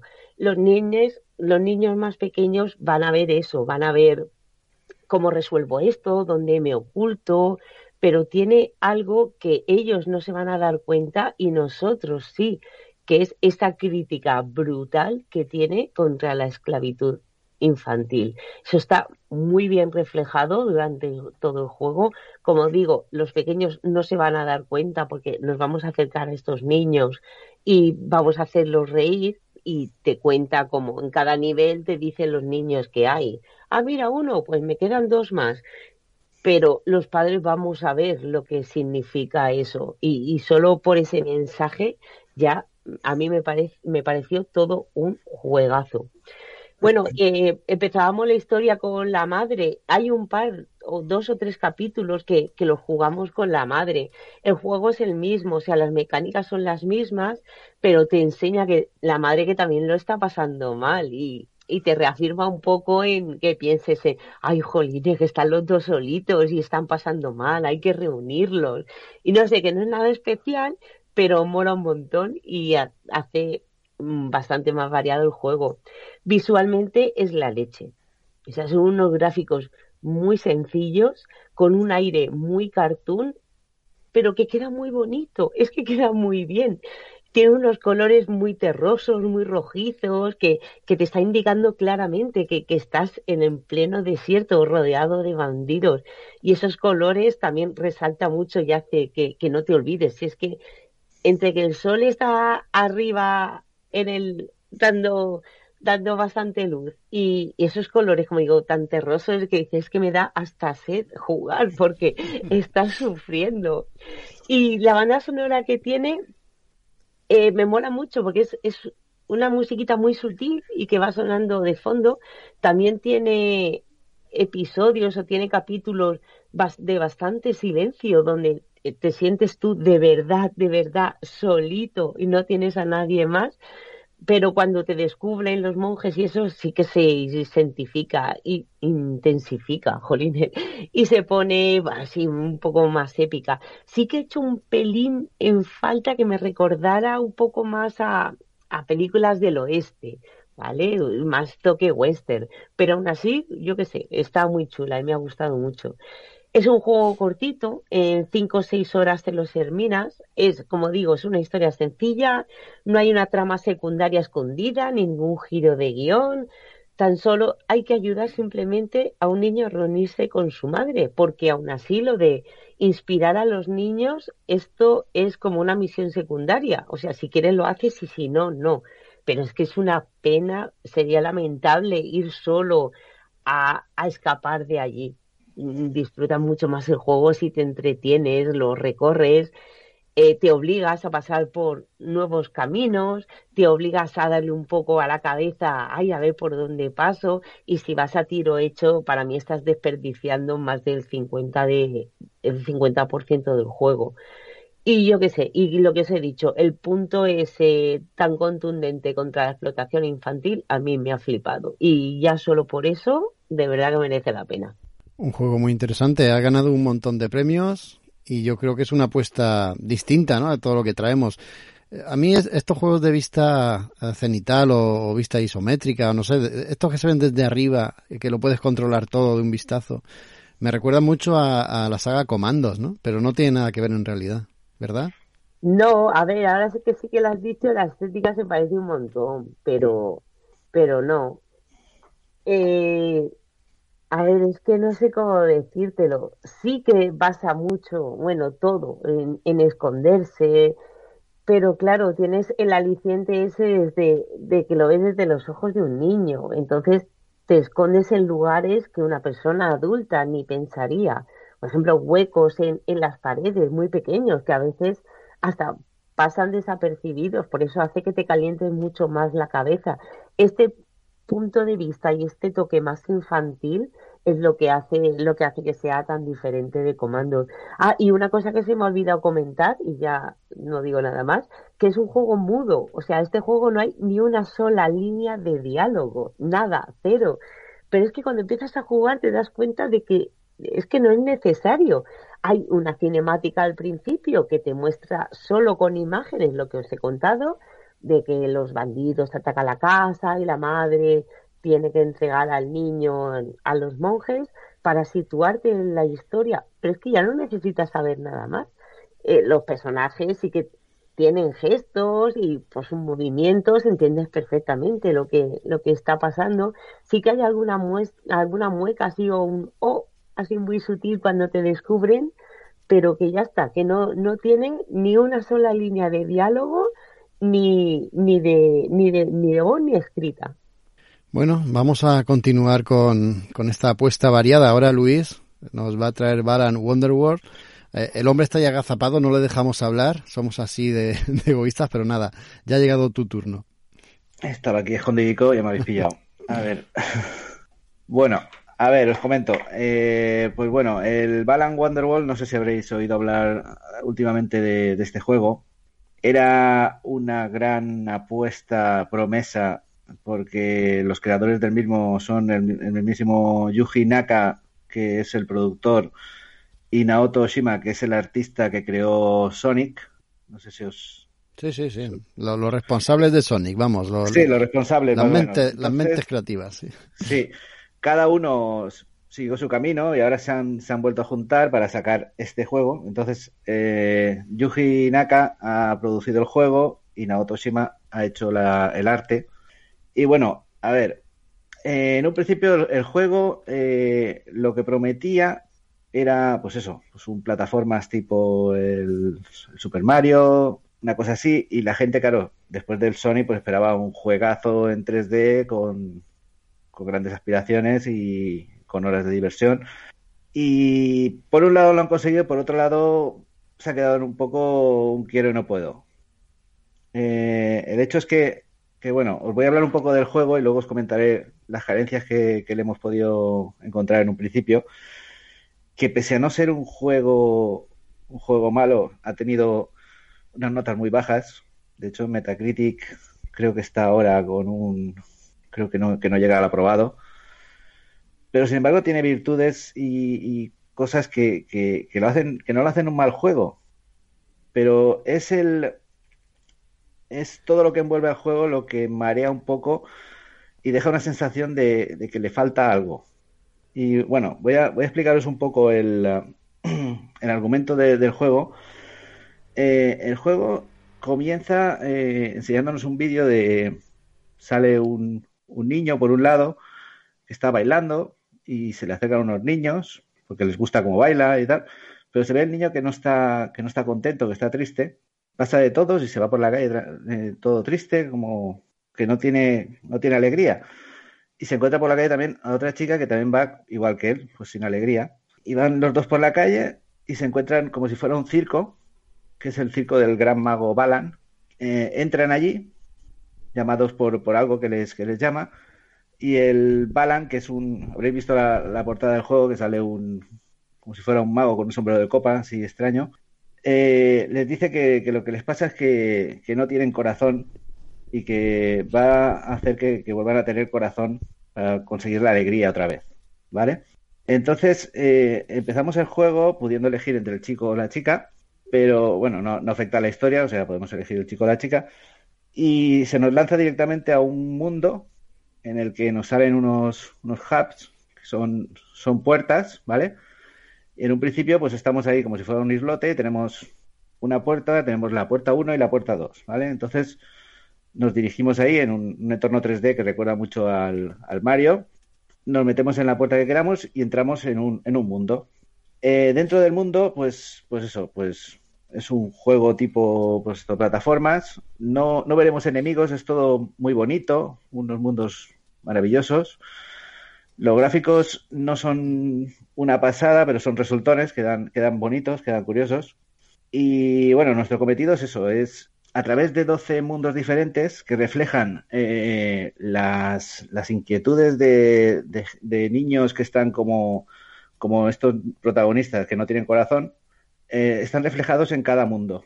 Cada mundo refleja la frustración de cada de varios personajes. Entonces, el mundo refleja la, el interior de, los personajes y tenemos dos actos en cada mundo y un jefe final que es el, el motivo de la frustración de, de, la, de, los niños a los que en teoría vamos a ayudar.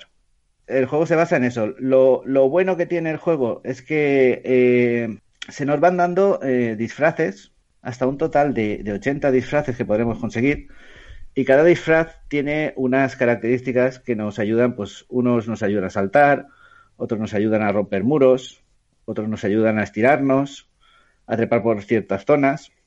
Y en cada una de las zonas por las que vayamos, tenemos que ir recogiendo unas estatuas de, del, Balan, este, que nos abrirá la, otros actos.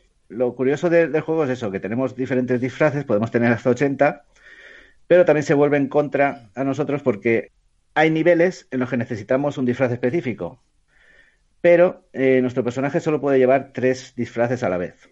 Entonces, nos puede pasar que estemos a un nivel muy avanzado y nos falte, nos haga falta un disfraz para poder acceder a una zona y coger una figurita de las que tenemos que coger para seguir avanzando. Entonces tendremos que volver a revisitar otros, otros actos para, para coger el traje que nos haga falta dentro de unos checkpoints que hay y volver a la zona para poder pasarnos ese nivel. Esta es una de las pegas que puede tener este juego y puede hacer tedioso lo que es el juego pero a la larga eh, es un juego que se puede disfrutar mucho porque, porque, porque eso, porque vamos explorando, encontrando nuevas zonas, encontrando cositas diferentes cada vez. También podemos encontrar unos sombreros de copa que nos meten en unos, unos minijuegos que son de, de Quick Time e-, Events de estos, en los que tenemos que actuar rápido y se nos dan unas recompensas. Con estas recompensas, pues tenemos unas, unas mejoras y vamos desbloqueando, como si dijéramos, pues algunos retos diferentes que vamos a poder ir encontrando dentro de los mundos. Lo que incita al juego es a, a rejugar y reexplorar cada zona para ir encontrando nuevas cositas. Y esto para mucha gente puede, puede resultar un poco tedioso en ese aspecto y creo que es una de las cosas que le han, que le han dado mala nota al, juego. Yo todavía tengo que acabar de, profundizarlo al 100%, también os digo, que tengo, lo tengo desde hace poco, tengo que sacar el, el, análisis también. Pero básicamente esto es lo que, lo que he visto hasta, hasta el momento, que tiene cosas buenas, pero mal explicadas, marean un poco, porque a veces no sabemos ni lo que tenemos que hacer, no tenemos ningún tutorial, eh, no se nos explica nada, estamos ahí sueltos y tenemos que ir descubriéndolo todo a la larga. O sea, a base de jugar y vamos vale. entendiendo un poco en qué se basa el, el juego en sí. Por otro lado, eh, bueno, también comentaros que se ve que han, han apostado fuerte en, en, este juego porque eh, la banda sonora la, la firma Ryo ya, Yama, Yamakasi, ya, Yama, Yamazaki, perdón, que es el, el compositor de, de, bandas sonoras como de Final Fantasy, de From My Mission, entre otras y la verdad es que la banda sonora es bastante buena. El tema artístico está bien. En, en Switch ha pegado un bajón importante la calidad, que ha sido bastante criticado porque no está muy optimizado y va un poquito más lento en frames y en movimiento, pero aún así es disfrutable. Ah, bueno, otra cosa que, que no os he comentado también es que conforme vamos por los niveles, que son, se basa en puzzles, que tenemos que ir encontrando llaves, abriendo puertas, saltando sitios, eh, vamos recogiendo unas, unas, unas lágrimas de colores. Con estas lágrimas de colores, eh, antes de entrar en cada uno de los actos, fuera hay unos bichitos de colores, unos animalitos que nos siguen durante todo el juego, que les damos las lágrimas como, si, como alimento y, y estos animalitos, cuando más lágrimas les vayamos dando, más rápido se ponen a fabricar una especie de, de reloj, una torre de reloj, que nos abrirá las puertas a, otros retos. ¿Vale?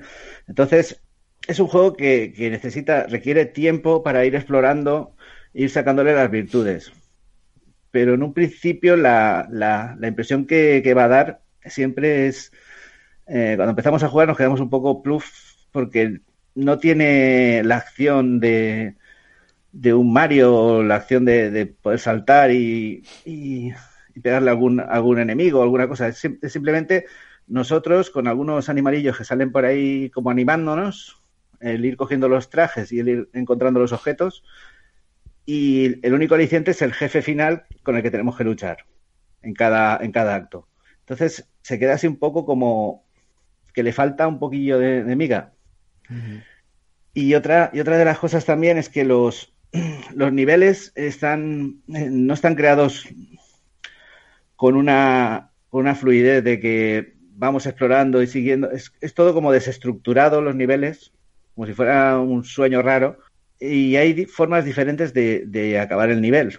Podemos jugar de encontrar una puerta y salir directamente de acabar el acto, o a lo mejor estamos explorando, nos encontramos otra forma más, amplia de recorrer el, el, el, nivel en sí y encontrar más cosas. Pero es eso, es tiene muchas formas diferentes de acabar cada uno de los, de los niveles. Y en general, pues eso, este es mi, mi pequeño resumen de momento de lo que, de lo que es el juego de lo que de lo que lleva jugado. La premisa no parece que esté del todo mal, ¿eh? Sí, sí que me da la impresión de que quizás sea sean muchas cosas las que abren. Estás hablando de varias formas de abrir distintos mundos o distintas zonas. Me ha dejado loco lo de los trajes, cada uno activa un poder, pero lo que me ha dejado loco es que solo puedes superar algunas zonas si tienes determinado traje, pero ponte tú a buscar ese traje.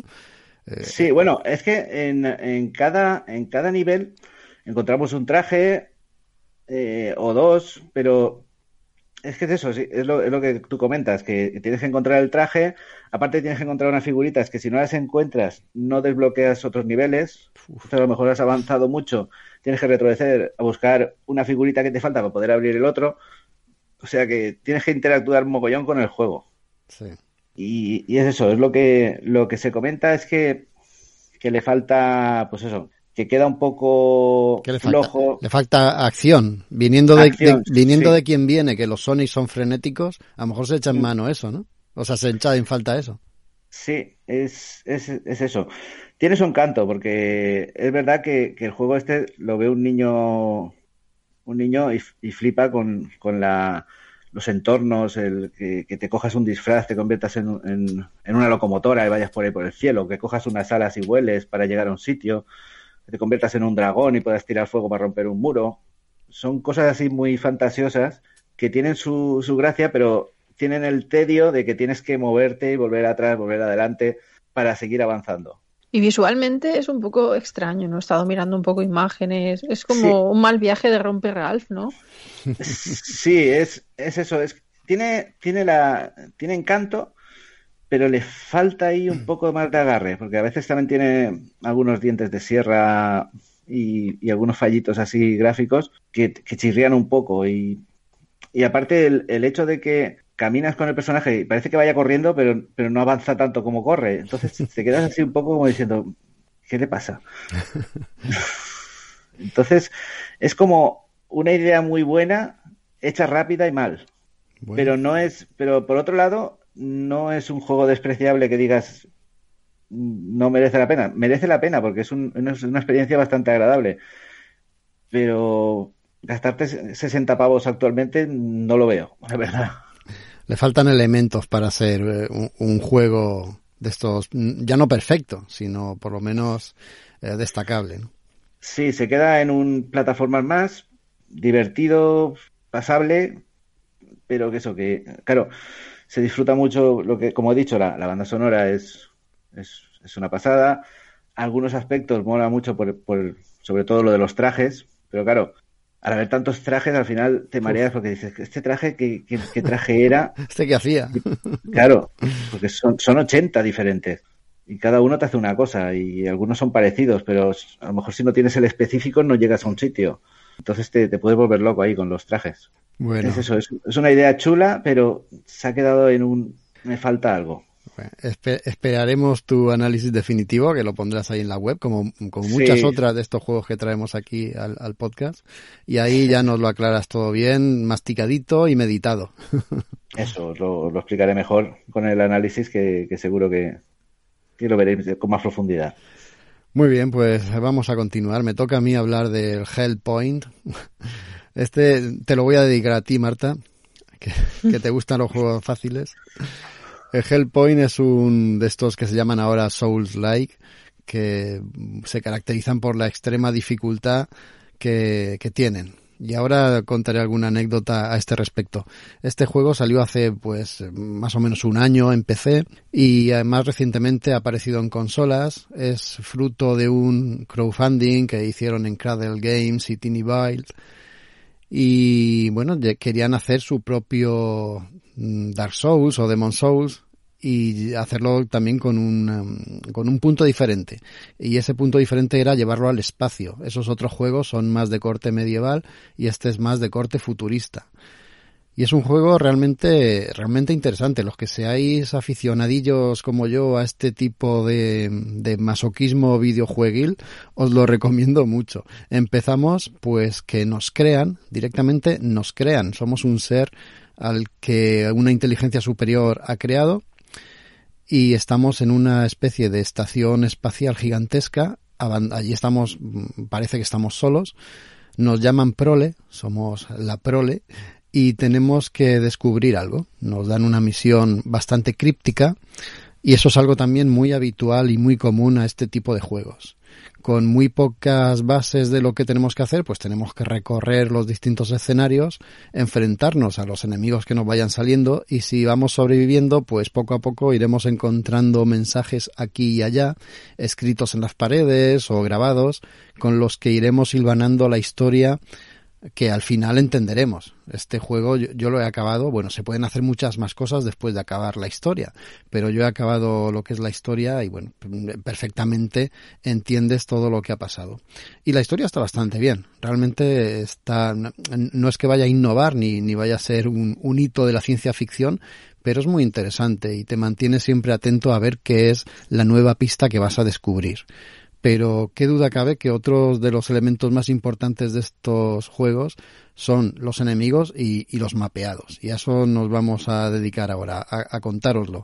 Los mapeados, pues sí que mantienen esa estructura laberíntica, pero al mismo tiempo llena de atajos, que, que, que son muy curiosos. El, el, tema del diseño de escenarios en este juego también es muy, muy destacable porque, claro, puedes estar un, unas buenas cuantas horas recorriendo un escenario y de repente abres una puerta y te encuentras eh, en el inicio del juego.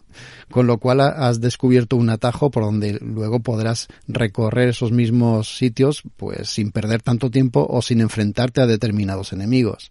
En ese, en ese aspecto concreto, en el tema de diseño de escenarios, el juego cumple de sobra.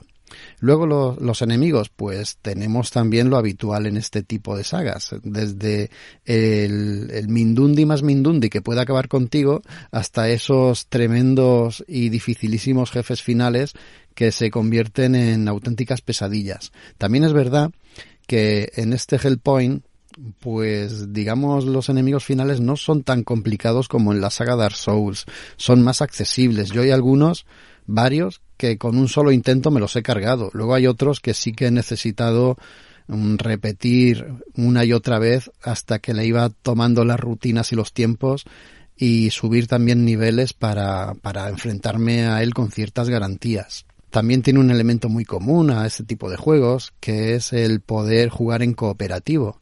Tú puedes visitar el juego o el mundo de otro jugador o puedes hacer que otro jugador visite el tuyo en forma de, espectro o de espíritu o algo así y te ayude con los retos más, más difíciles. Y al mismo tiempo también te pueden invadir la partida y atacarte. Eh, a ver, lo que más eh, llama la atención del juego, que es lo que le diferencia de las sagas medievales, es eh, su aspecto de ciencia ficción y su aspecto de estar perdidos en el espacio. Está muy bien conseguido porque el cielo que vemos es un cielo infinito de estrellas, se nota que estamos abandonados, el silencio lo domina prácticamente todo. Y también es verdad que la parquedad de los escenarios nos llama la atención. No es un juego AAA, es un juego, bueno, que está realizado con limitadas capacidades económicas y, eso se nota, ¿no? Pero no le sienta mal. No, no es definitivo para sentarle mal porque encaja con la ambientación sobria y metálica que, que, impregna toda la estación orbital por donde nosotros transitamos. Lo que sí nos saca un poquito de ese punto de ciencia ficción es el hecho de que los enemigos sean demasiado parecidos a los de la saga Dark Souls. Es decir, estamos en el espacio, estamos en el futuro y los enemigos tienen espadas, tienen hachas, tienen armaduras, tienen escudos y eso es un poco extraño, es un, es por no decir absurdo. Nuestras armas también son de esa guisa. Tenemos guadañas, tenemos tenemos lanzas, espadas, escudos, y si es verdad que con uno de los brazos pues podemos llevar un arma de fuego, aunque no son muy determinantes a no ser que tu personaje esté muy avanzado o hayas conseguido un arma potente, porque este es otro elemento que también encontramos aquí, el ir descubriendo y encontrando objetos, armas o armaduras, o también objetos mágicos, que nos van a potenciar nuestro ataque, nuestra defensa y nuestros parámetros. Ya sabéis, la, la, barra de vida, la barra de energía, la barra de magia también está aquí, no puede faltar. Y lo que más me ha llamado la atención del juego, porque no es un juego largo, este juego te lo puedes acabar, no, no he calculado las horas, pero no, es un juego tan largo como puede ser un Dark Souls, no, no cuesta tanto terminarlo, pero es cierto, y es lo que me ha llamado la atención, insisto, en el hecho de que cuando te lo acabas hay muchísimas cosas aún por hacer. Porque nosotros nos damos cuenta de que hay una especie de reloj en la pantalla, en la parte superior izquierda, que al principio no entendemos qué pinta ahí ese reloj. En este tipo de juegos, insisto, todo es muy críptico y todo se va desvelando muy de poco a poco. Entonces llega un momento en el que descubres que ese reloj cuando marca el tiempo y el lugar donde tú estás. Y cuando ambas cosas coinciden, cuando, digamos, por entendernos, la hora del día coincide con el punto en el mapa donde tú estás, en, ese, en esa zona se desencadenan diversos eventos. Es posible que aparezcan nuevos enemigos, es posible que se cierren zonas y solo se puedan abrir con unos códigos que también están diseminados por el mapa, pueden aparecer personajes no jugables que nos abren otras zonas y en definitiva el juego se alarga, se alarga muchísimo. Yo, después de haberme acabado la aventura principal, he encontrado zonas nuevas. He llegado a salir al espacio exterior, que tenía, bueno, tenía que volver rápidamente dentro de la estación porque me moría. Y he encontrado sitios por donde aún tengo que pasar, sitios que aún tengo que descubrir.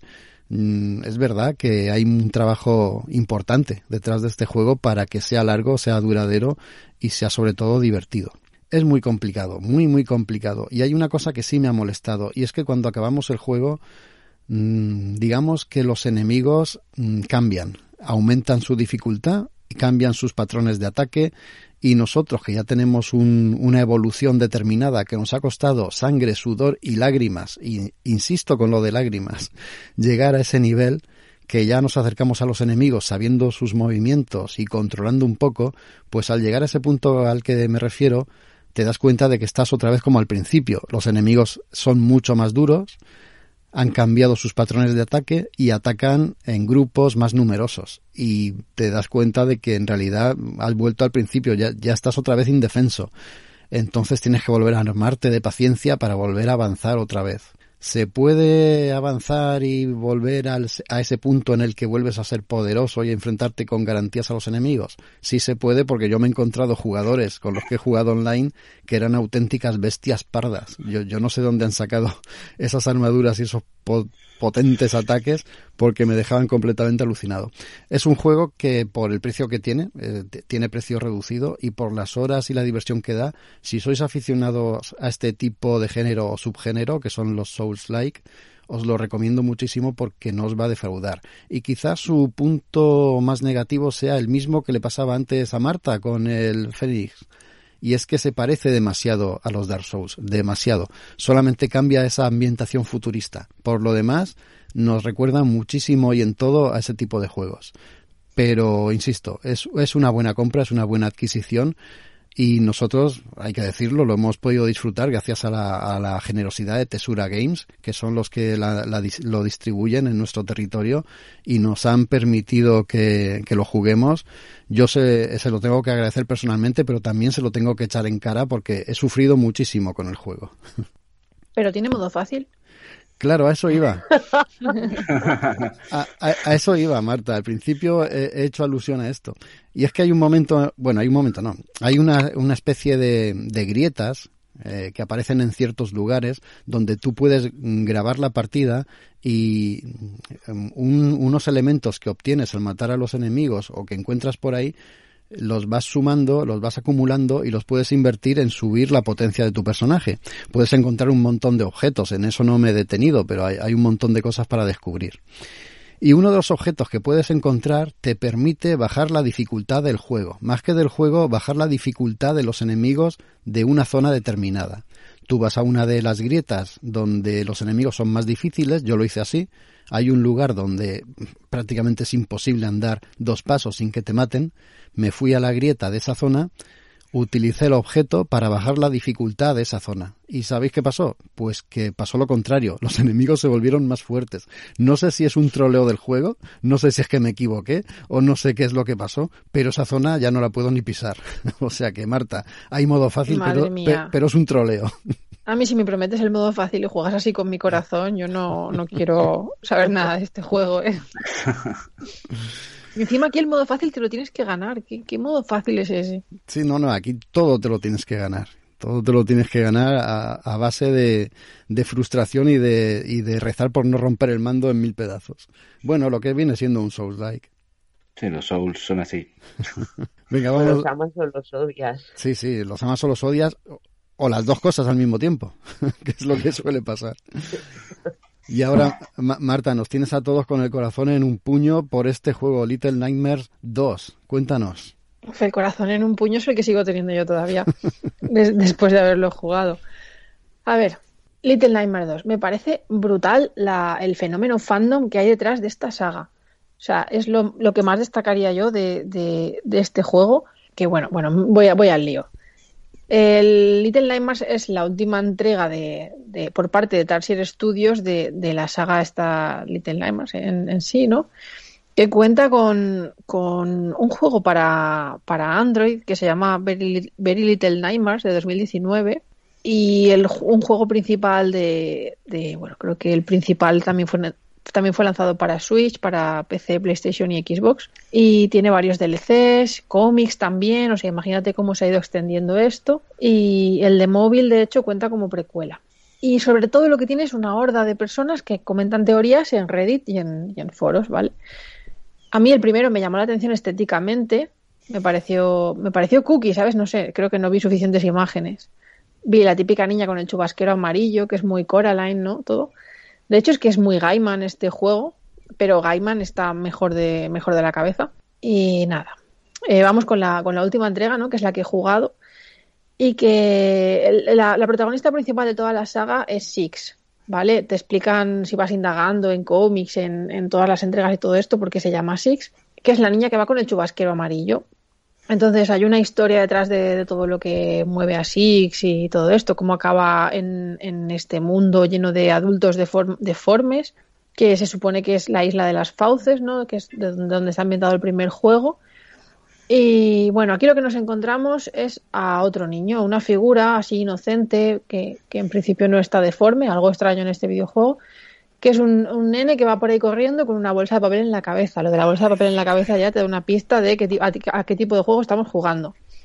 Entonces, el tutorial, que, empieza fuerte ya, ¿no? Tú vas por un bosquecito vas con tu nene con la bolsa de papel en la cabeza por ahí corriendo y, se ve la imagen como, como así granulada, como sucia, todo, ¿no? Vas por el bosque y, te encuentras a, a, gente colgada en sacos y piernas colgando que salen de los sacos como si estuvieran muertas, moscas que, que se acercan a esa carne muerta, botas por el suelo de esta gente colgada que no sabemos de dónde sale de los árboles y tú vas caminando para adelante porque es un juego de, de avance, parece tridimensional, parece 3D, pero es de avance de izquierda a derecha realmente avance horizontal y vas con tu vas con tu muñequito por ahí saltando como aprendiendo a saltar aprendiendo a mover objetos para hacer saltar cepos y, y como vas aprendiendo un poco la mecánica del juego que al final no es sino resolver puzzles a base de caminar de un lado a otro y de saltar por zonas coger algún objeto y hacerlo utilizar y un poco más adelante cuando llegamos a una cabaña que hay en el bosque nos damos cuenta de la verdadera dinámica de este juego, que es el de esconderse y huir. Y esconderse y huir no, no a tu ritmo, no explorando, no hay nada que explorar de hecho, no te pares ni un microsegundo porque algo malo va a pasar. Esconderse y huir frenéticamente, todo lo frenéticamente que puedas, porque va a aparecer una figura deforme despiadada y te va a pegar un tiro, o se te va a comer, o, Dios sabe qué. Entonces, eh, empezamos a encontrarnos con adultos deformes, gente con los ojos fuera de las cuencas, bultos en la cara. Eh, para, para, conseguir una llave tienes que arrancarle un brazo a, una persona que está sentada así como catatónica en una silla. Ves cosas extrañas, ¿no? Nos explica en el juego que es porque el mundo está deforme por una extraña transmisión de, de, una, de una, especie de antena que transmite algo raro y ha convertido el mundo en un, en un lugar horrible te encuentras a, Six, ¿no? que es la protagonista que hemos comentado antes de los anteriores juegos. Hasta más adelante no sabes qué es, qué es Six porque encuentra su chubasquero amarillo y se lo coloca y tú dices, ah, mira, la niña está. Y vas avanzando escenario por escenario y al final, o durante más bien de cada escenario, hay un, hay un villano más villano que el resto y más deforme y más gigante que te quiere comer. Entonces, el juego juega con, válgame la redundancia, con estereotipos del terror, ¿no? Si al principio íbamos por un bosque y hay una cabaña en un bosque, después nos adentra en una escuela o un internado, un poco más adelante en un antiguo hospital o manicomio o lo que sea esto. El caso es que hay camillas y cosas sucias y, y gente llena de vendas que, que, es, que te quiere comer también, como todo en este juego. Y, bueno, y el escenario final, que es una ciudad enferma y, malsana, llena de lluvia y de escenarios terribles. Entre cada escenario de, estos que hablo hay, un pequeño interludio, de como de a lo mejor de un par de minutos que te deja respirar y te deja observar un poco el entorno del juego. Por ejemplo, cuando acabas del bosque al colegio vas en una balsa durante un minuto por la lluvia y dices, ay, estoy respirando, ¿sabes? Parece que en la balsa no me va a aparecer un tentáculo de dentro del mar y me va a comer pero tampoco lo tienes muy claro, viendo la dinámica. El, el principal problema del juego es, la ansiedad que te causa. Me recordaba al especial este monjas que trajimos, el videojuego este de la monja que te va persiguiendo por todo tipo de túneles y tú nunca te puedes parar porque siempre va la monja detrás de ti, pero mejor hecho, ¿no? Porque al final no es de Android y es de un estudio serio. Pero es súper malsano, es jugar con todo tipo de pesadillas infantiles y con con lo que parece la inocencia ahí de un niño y de escenarios que en teoría deberían de ser de ensueño y, trastornarlos y deformarlos hasta el punto de que, de que te dan miedo. Por ejemplo, cuando vas por el internado aparecen como niños que, que, te quieren comer, como todo también. De hecho, es que van devorando a otros niños que hay por ahí. Y tu función es reventarles la cabeza con una tubería para darte cuenta de que esta cabeza está hecha de porcelana y no tiene nada dentro. no sé qué es peor. todo es así. ¿Eh? Digo que no sé qué es peor, que sea la cabeza de porcelana vacía o la cabeza que tuviera algo dentro. Pues no sé, yo ya. Llega un punto en el que, en el que te, da, igual y nada te sorprende. Y bueno, la, movida de todo esto es que encima no cuentas con armas. Tú vas por ahí con tu pequeño cuerpecito corriendo de un lado para otro y suerte si te encuentras algún objeto con el que machacar a alguien en plan una tubería que se haya caído por ahí y dices, esto lo cojo y todo siempre es justo a tiempo. Si huyes siempre es justo a tiempo. Si le machacas la cabeza al niño porcelana este, también es justo a tiempo. Y bueno, cuando llegas al escenario final ya, que realmente no sé qué es, una finca o algo así como destruido, ves adultos deformados como pegados a los televisores que realmente sí que es una crítica, ¿no? De a lo mejor de, de, lo pegados que estamos a las pantallas o de cómo se deforma la realidad por culpa de las pantallas o, o de las, no sé, algo así quizá quieren hacer. Pero vas caminando por la ciudad, a lo mejor ves como suicidios de señores grises que se van tirando al vacío. Hay cosas muy duras realmente, que yo creía que era un juego cookie, de verdad. Y, y, y no sé, es, es muy estresante. Eh, termina de una forma, no voy a spoilear, pero termina de una forma muy, muy bizarra, muy, muy mal viaje de LSD, que dices, Dios mío, ¿qué es esto? Y tiene un final que te deja con el culo torcido, por el que todos los fans de la saga han especulado 100.000 teorías, luego te metes en YouTube y hay 100.000 vídeos de, de, Dios mío, este personaje realmente era bueno, era malo, no sé qué, porque, porque tal, lo que realmente ha querido era esto, un montón de teorías, por lo cual me extraña que con el hype que llevan con, con esta saga, eh, Tarsier se haya desvinculado de, de, de, Little Nightmares y lo haya dejado todo en manos de, de, Bandai. No sé, no le sale más rentable o se quiere dedicar a otra cosa, pero ahora mismo es cuando tiene todo el hype de todos sus fans. Es muy Gaiman esto, muy Gaiman de terror, mm, no sé, al que le guste la estética y además está muy bien integrado también la banda sonora, está muy bien hecho, ¿vale? Pero yo te digo que estu estuve teniendo pesadillas un par de noches por esto. Es que es muy turbio todo lo que cuenta, ¿no? Gente suicidándose, gente deformada sí, sí. que te quiere comer, el 5G que lo activa todo, lo has dicho. Además antes, sale como un Slenderman también, que es el Thinman que llaman. Eh, no sé, es todo, es que si fuera de susto, ¿sabes? Rollo Resident Evil que te sale un bicho y le pegas un tiro pues dices, vale, no me gusta porque lo paso mal, pero al final tengo una pistola o tengo algo, o sé que hay un bicho ahí y pum, pum. Pero todo esto es como, es malsano, es, es, es pero... sucio, es como mal rollero, mal rollero que se te cala ahí y, y terminas entre deprimido y, y con mal, con mal cuerpo. Mira que no da esa impresión si no lo has jugado, lo ves desde fuera. Yo creía que era exactamente un juego así, tipo Gaiman, eh, un juego chuli, con estética un tanto oscura, pero que, que molaba. Y cuando me dijiste lo, lo, mal que lo estabas pasando y me puse a ver algún vídeo, pensé, ostras, es que, es que es verdad, da muy mal rollo. Es que es una mezcla entre Gaiman y Expediente X, no sé, pero, pero mal. Pues a mí me ha molado un montón. juégalo, juégalo, y luego me cuenta. Y encima no tiene modo fácil. Vaya manera. Perdona, Luis. No, no, que da ganillas, da ganillas de probarlo. Sí. Acojona también. Vaya, vaya. Sí, sí. Yo necesito comentar esto con alguien porque, a ver, ya, ya sé que mi umbral es el que es, quiero decir. Eh, no doy para mucho, pero, pero no sé, yo lo veo súper chungo. Vaya tela, vaya tela. Me, me, recuerda un poco también al, al Insight, no sé si lo habéis jugado. No. El Insight es, es, creo que se llama Insight, es un, un, niño, apareces en un bosque y tu visión es escapar también porque te persiguen y si te cogen te matan y es, y es solo es eso, es ir escapando de cada situación. No sé si es, lo... es, la evolución también de los Clock Tower, ¿verdad? Tienes que esconderte, huir todo el rato, ¿no? en plan artístico. Sí, es sí, muy artístico. Es muy, da, te da mucho estrés, realmente. Sí. Vaya manera, vaya manera de acabar el programa. Menos mal que Luis nos tiene reservado unos apuntes sobre un juego que se llama Cotton Reboot.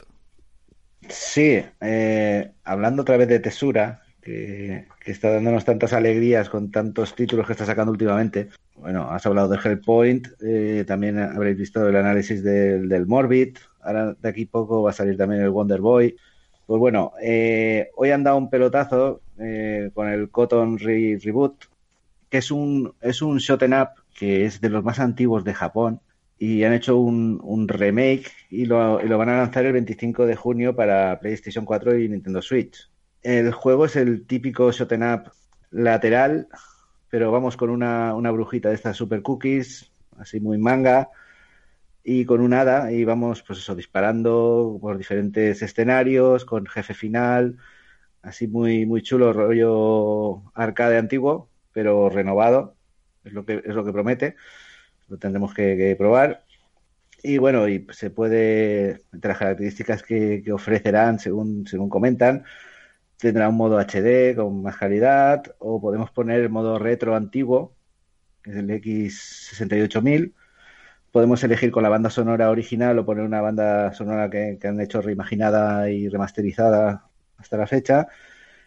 Y, y, bueno, básicamente la noticia que tenemos de momento es, es, esta, que se va a lanzar y que el juego promete. Por lo que he visto en vídeos y eso, tiene, tiene una pintaza bastante agradable dentro de lo que es un juego más tipo retro, que es lo que está pegando hoy en día, porque cada vez nos está llamando más lo, lo retro. Sí. Y bueno, poco más os, os, puedo decir de momento más que, más que esto, que si tenéis ocasión, buscad algún vídeo que, que os molará, pero seguro. Igual ponemos alguno en la web y cuando este juego llegue, pues nosotros lo comentaremos aquí o en la web también. Nada, ya, ya hemos terminado. Lo hemos pasado un poco mal, pero también hemos disfrutado a partes iguales, creo yo.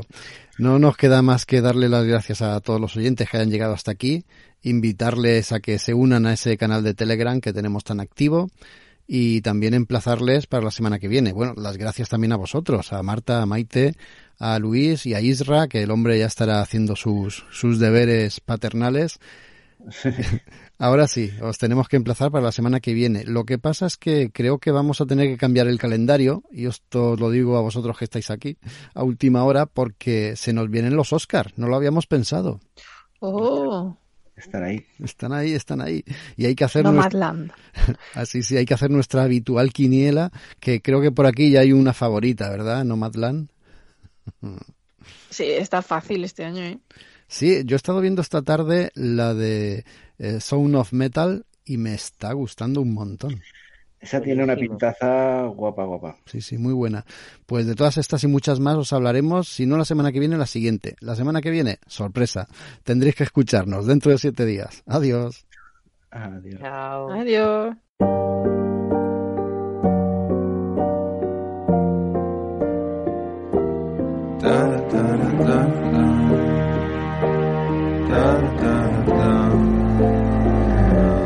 This is just a nightmare. There's a chill in the night air. My bones are shaking, a lot to take in, but I swear that it's just a little nightmare. The darkness, it is rising, gotta hide it. It's not surprising that there's danger, danger. around every corner.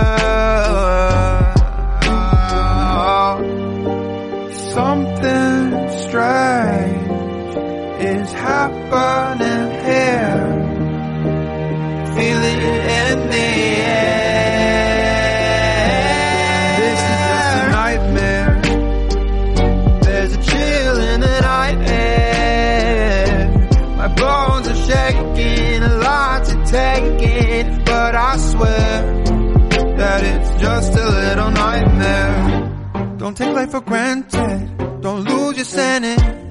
They're watching. They're praying. Don't lose your head. Don't know because you'll end up dead alone. Man, that's how this goes. Small space full of darkness and it holds me, but you know, I never give up hope. This nightmare might grow, but it gets old. See, look at me now. Finding the light after feel like I'm drowning. In darkness, the fear, it will not hold me down. Yeah, I hit rock bottom, but now I am rising. Something strange is happening here. Feel it in the air.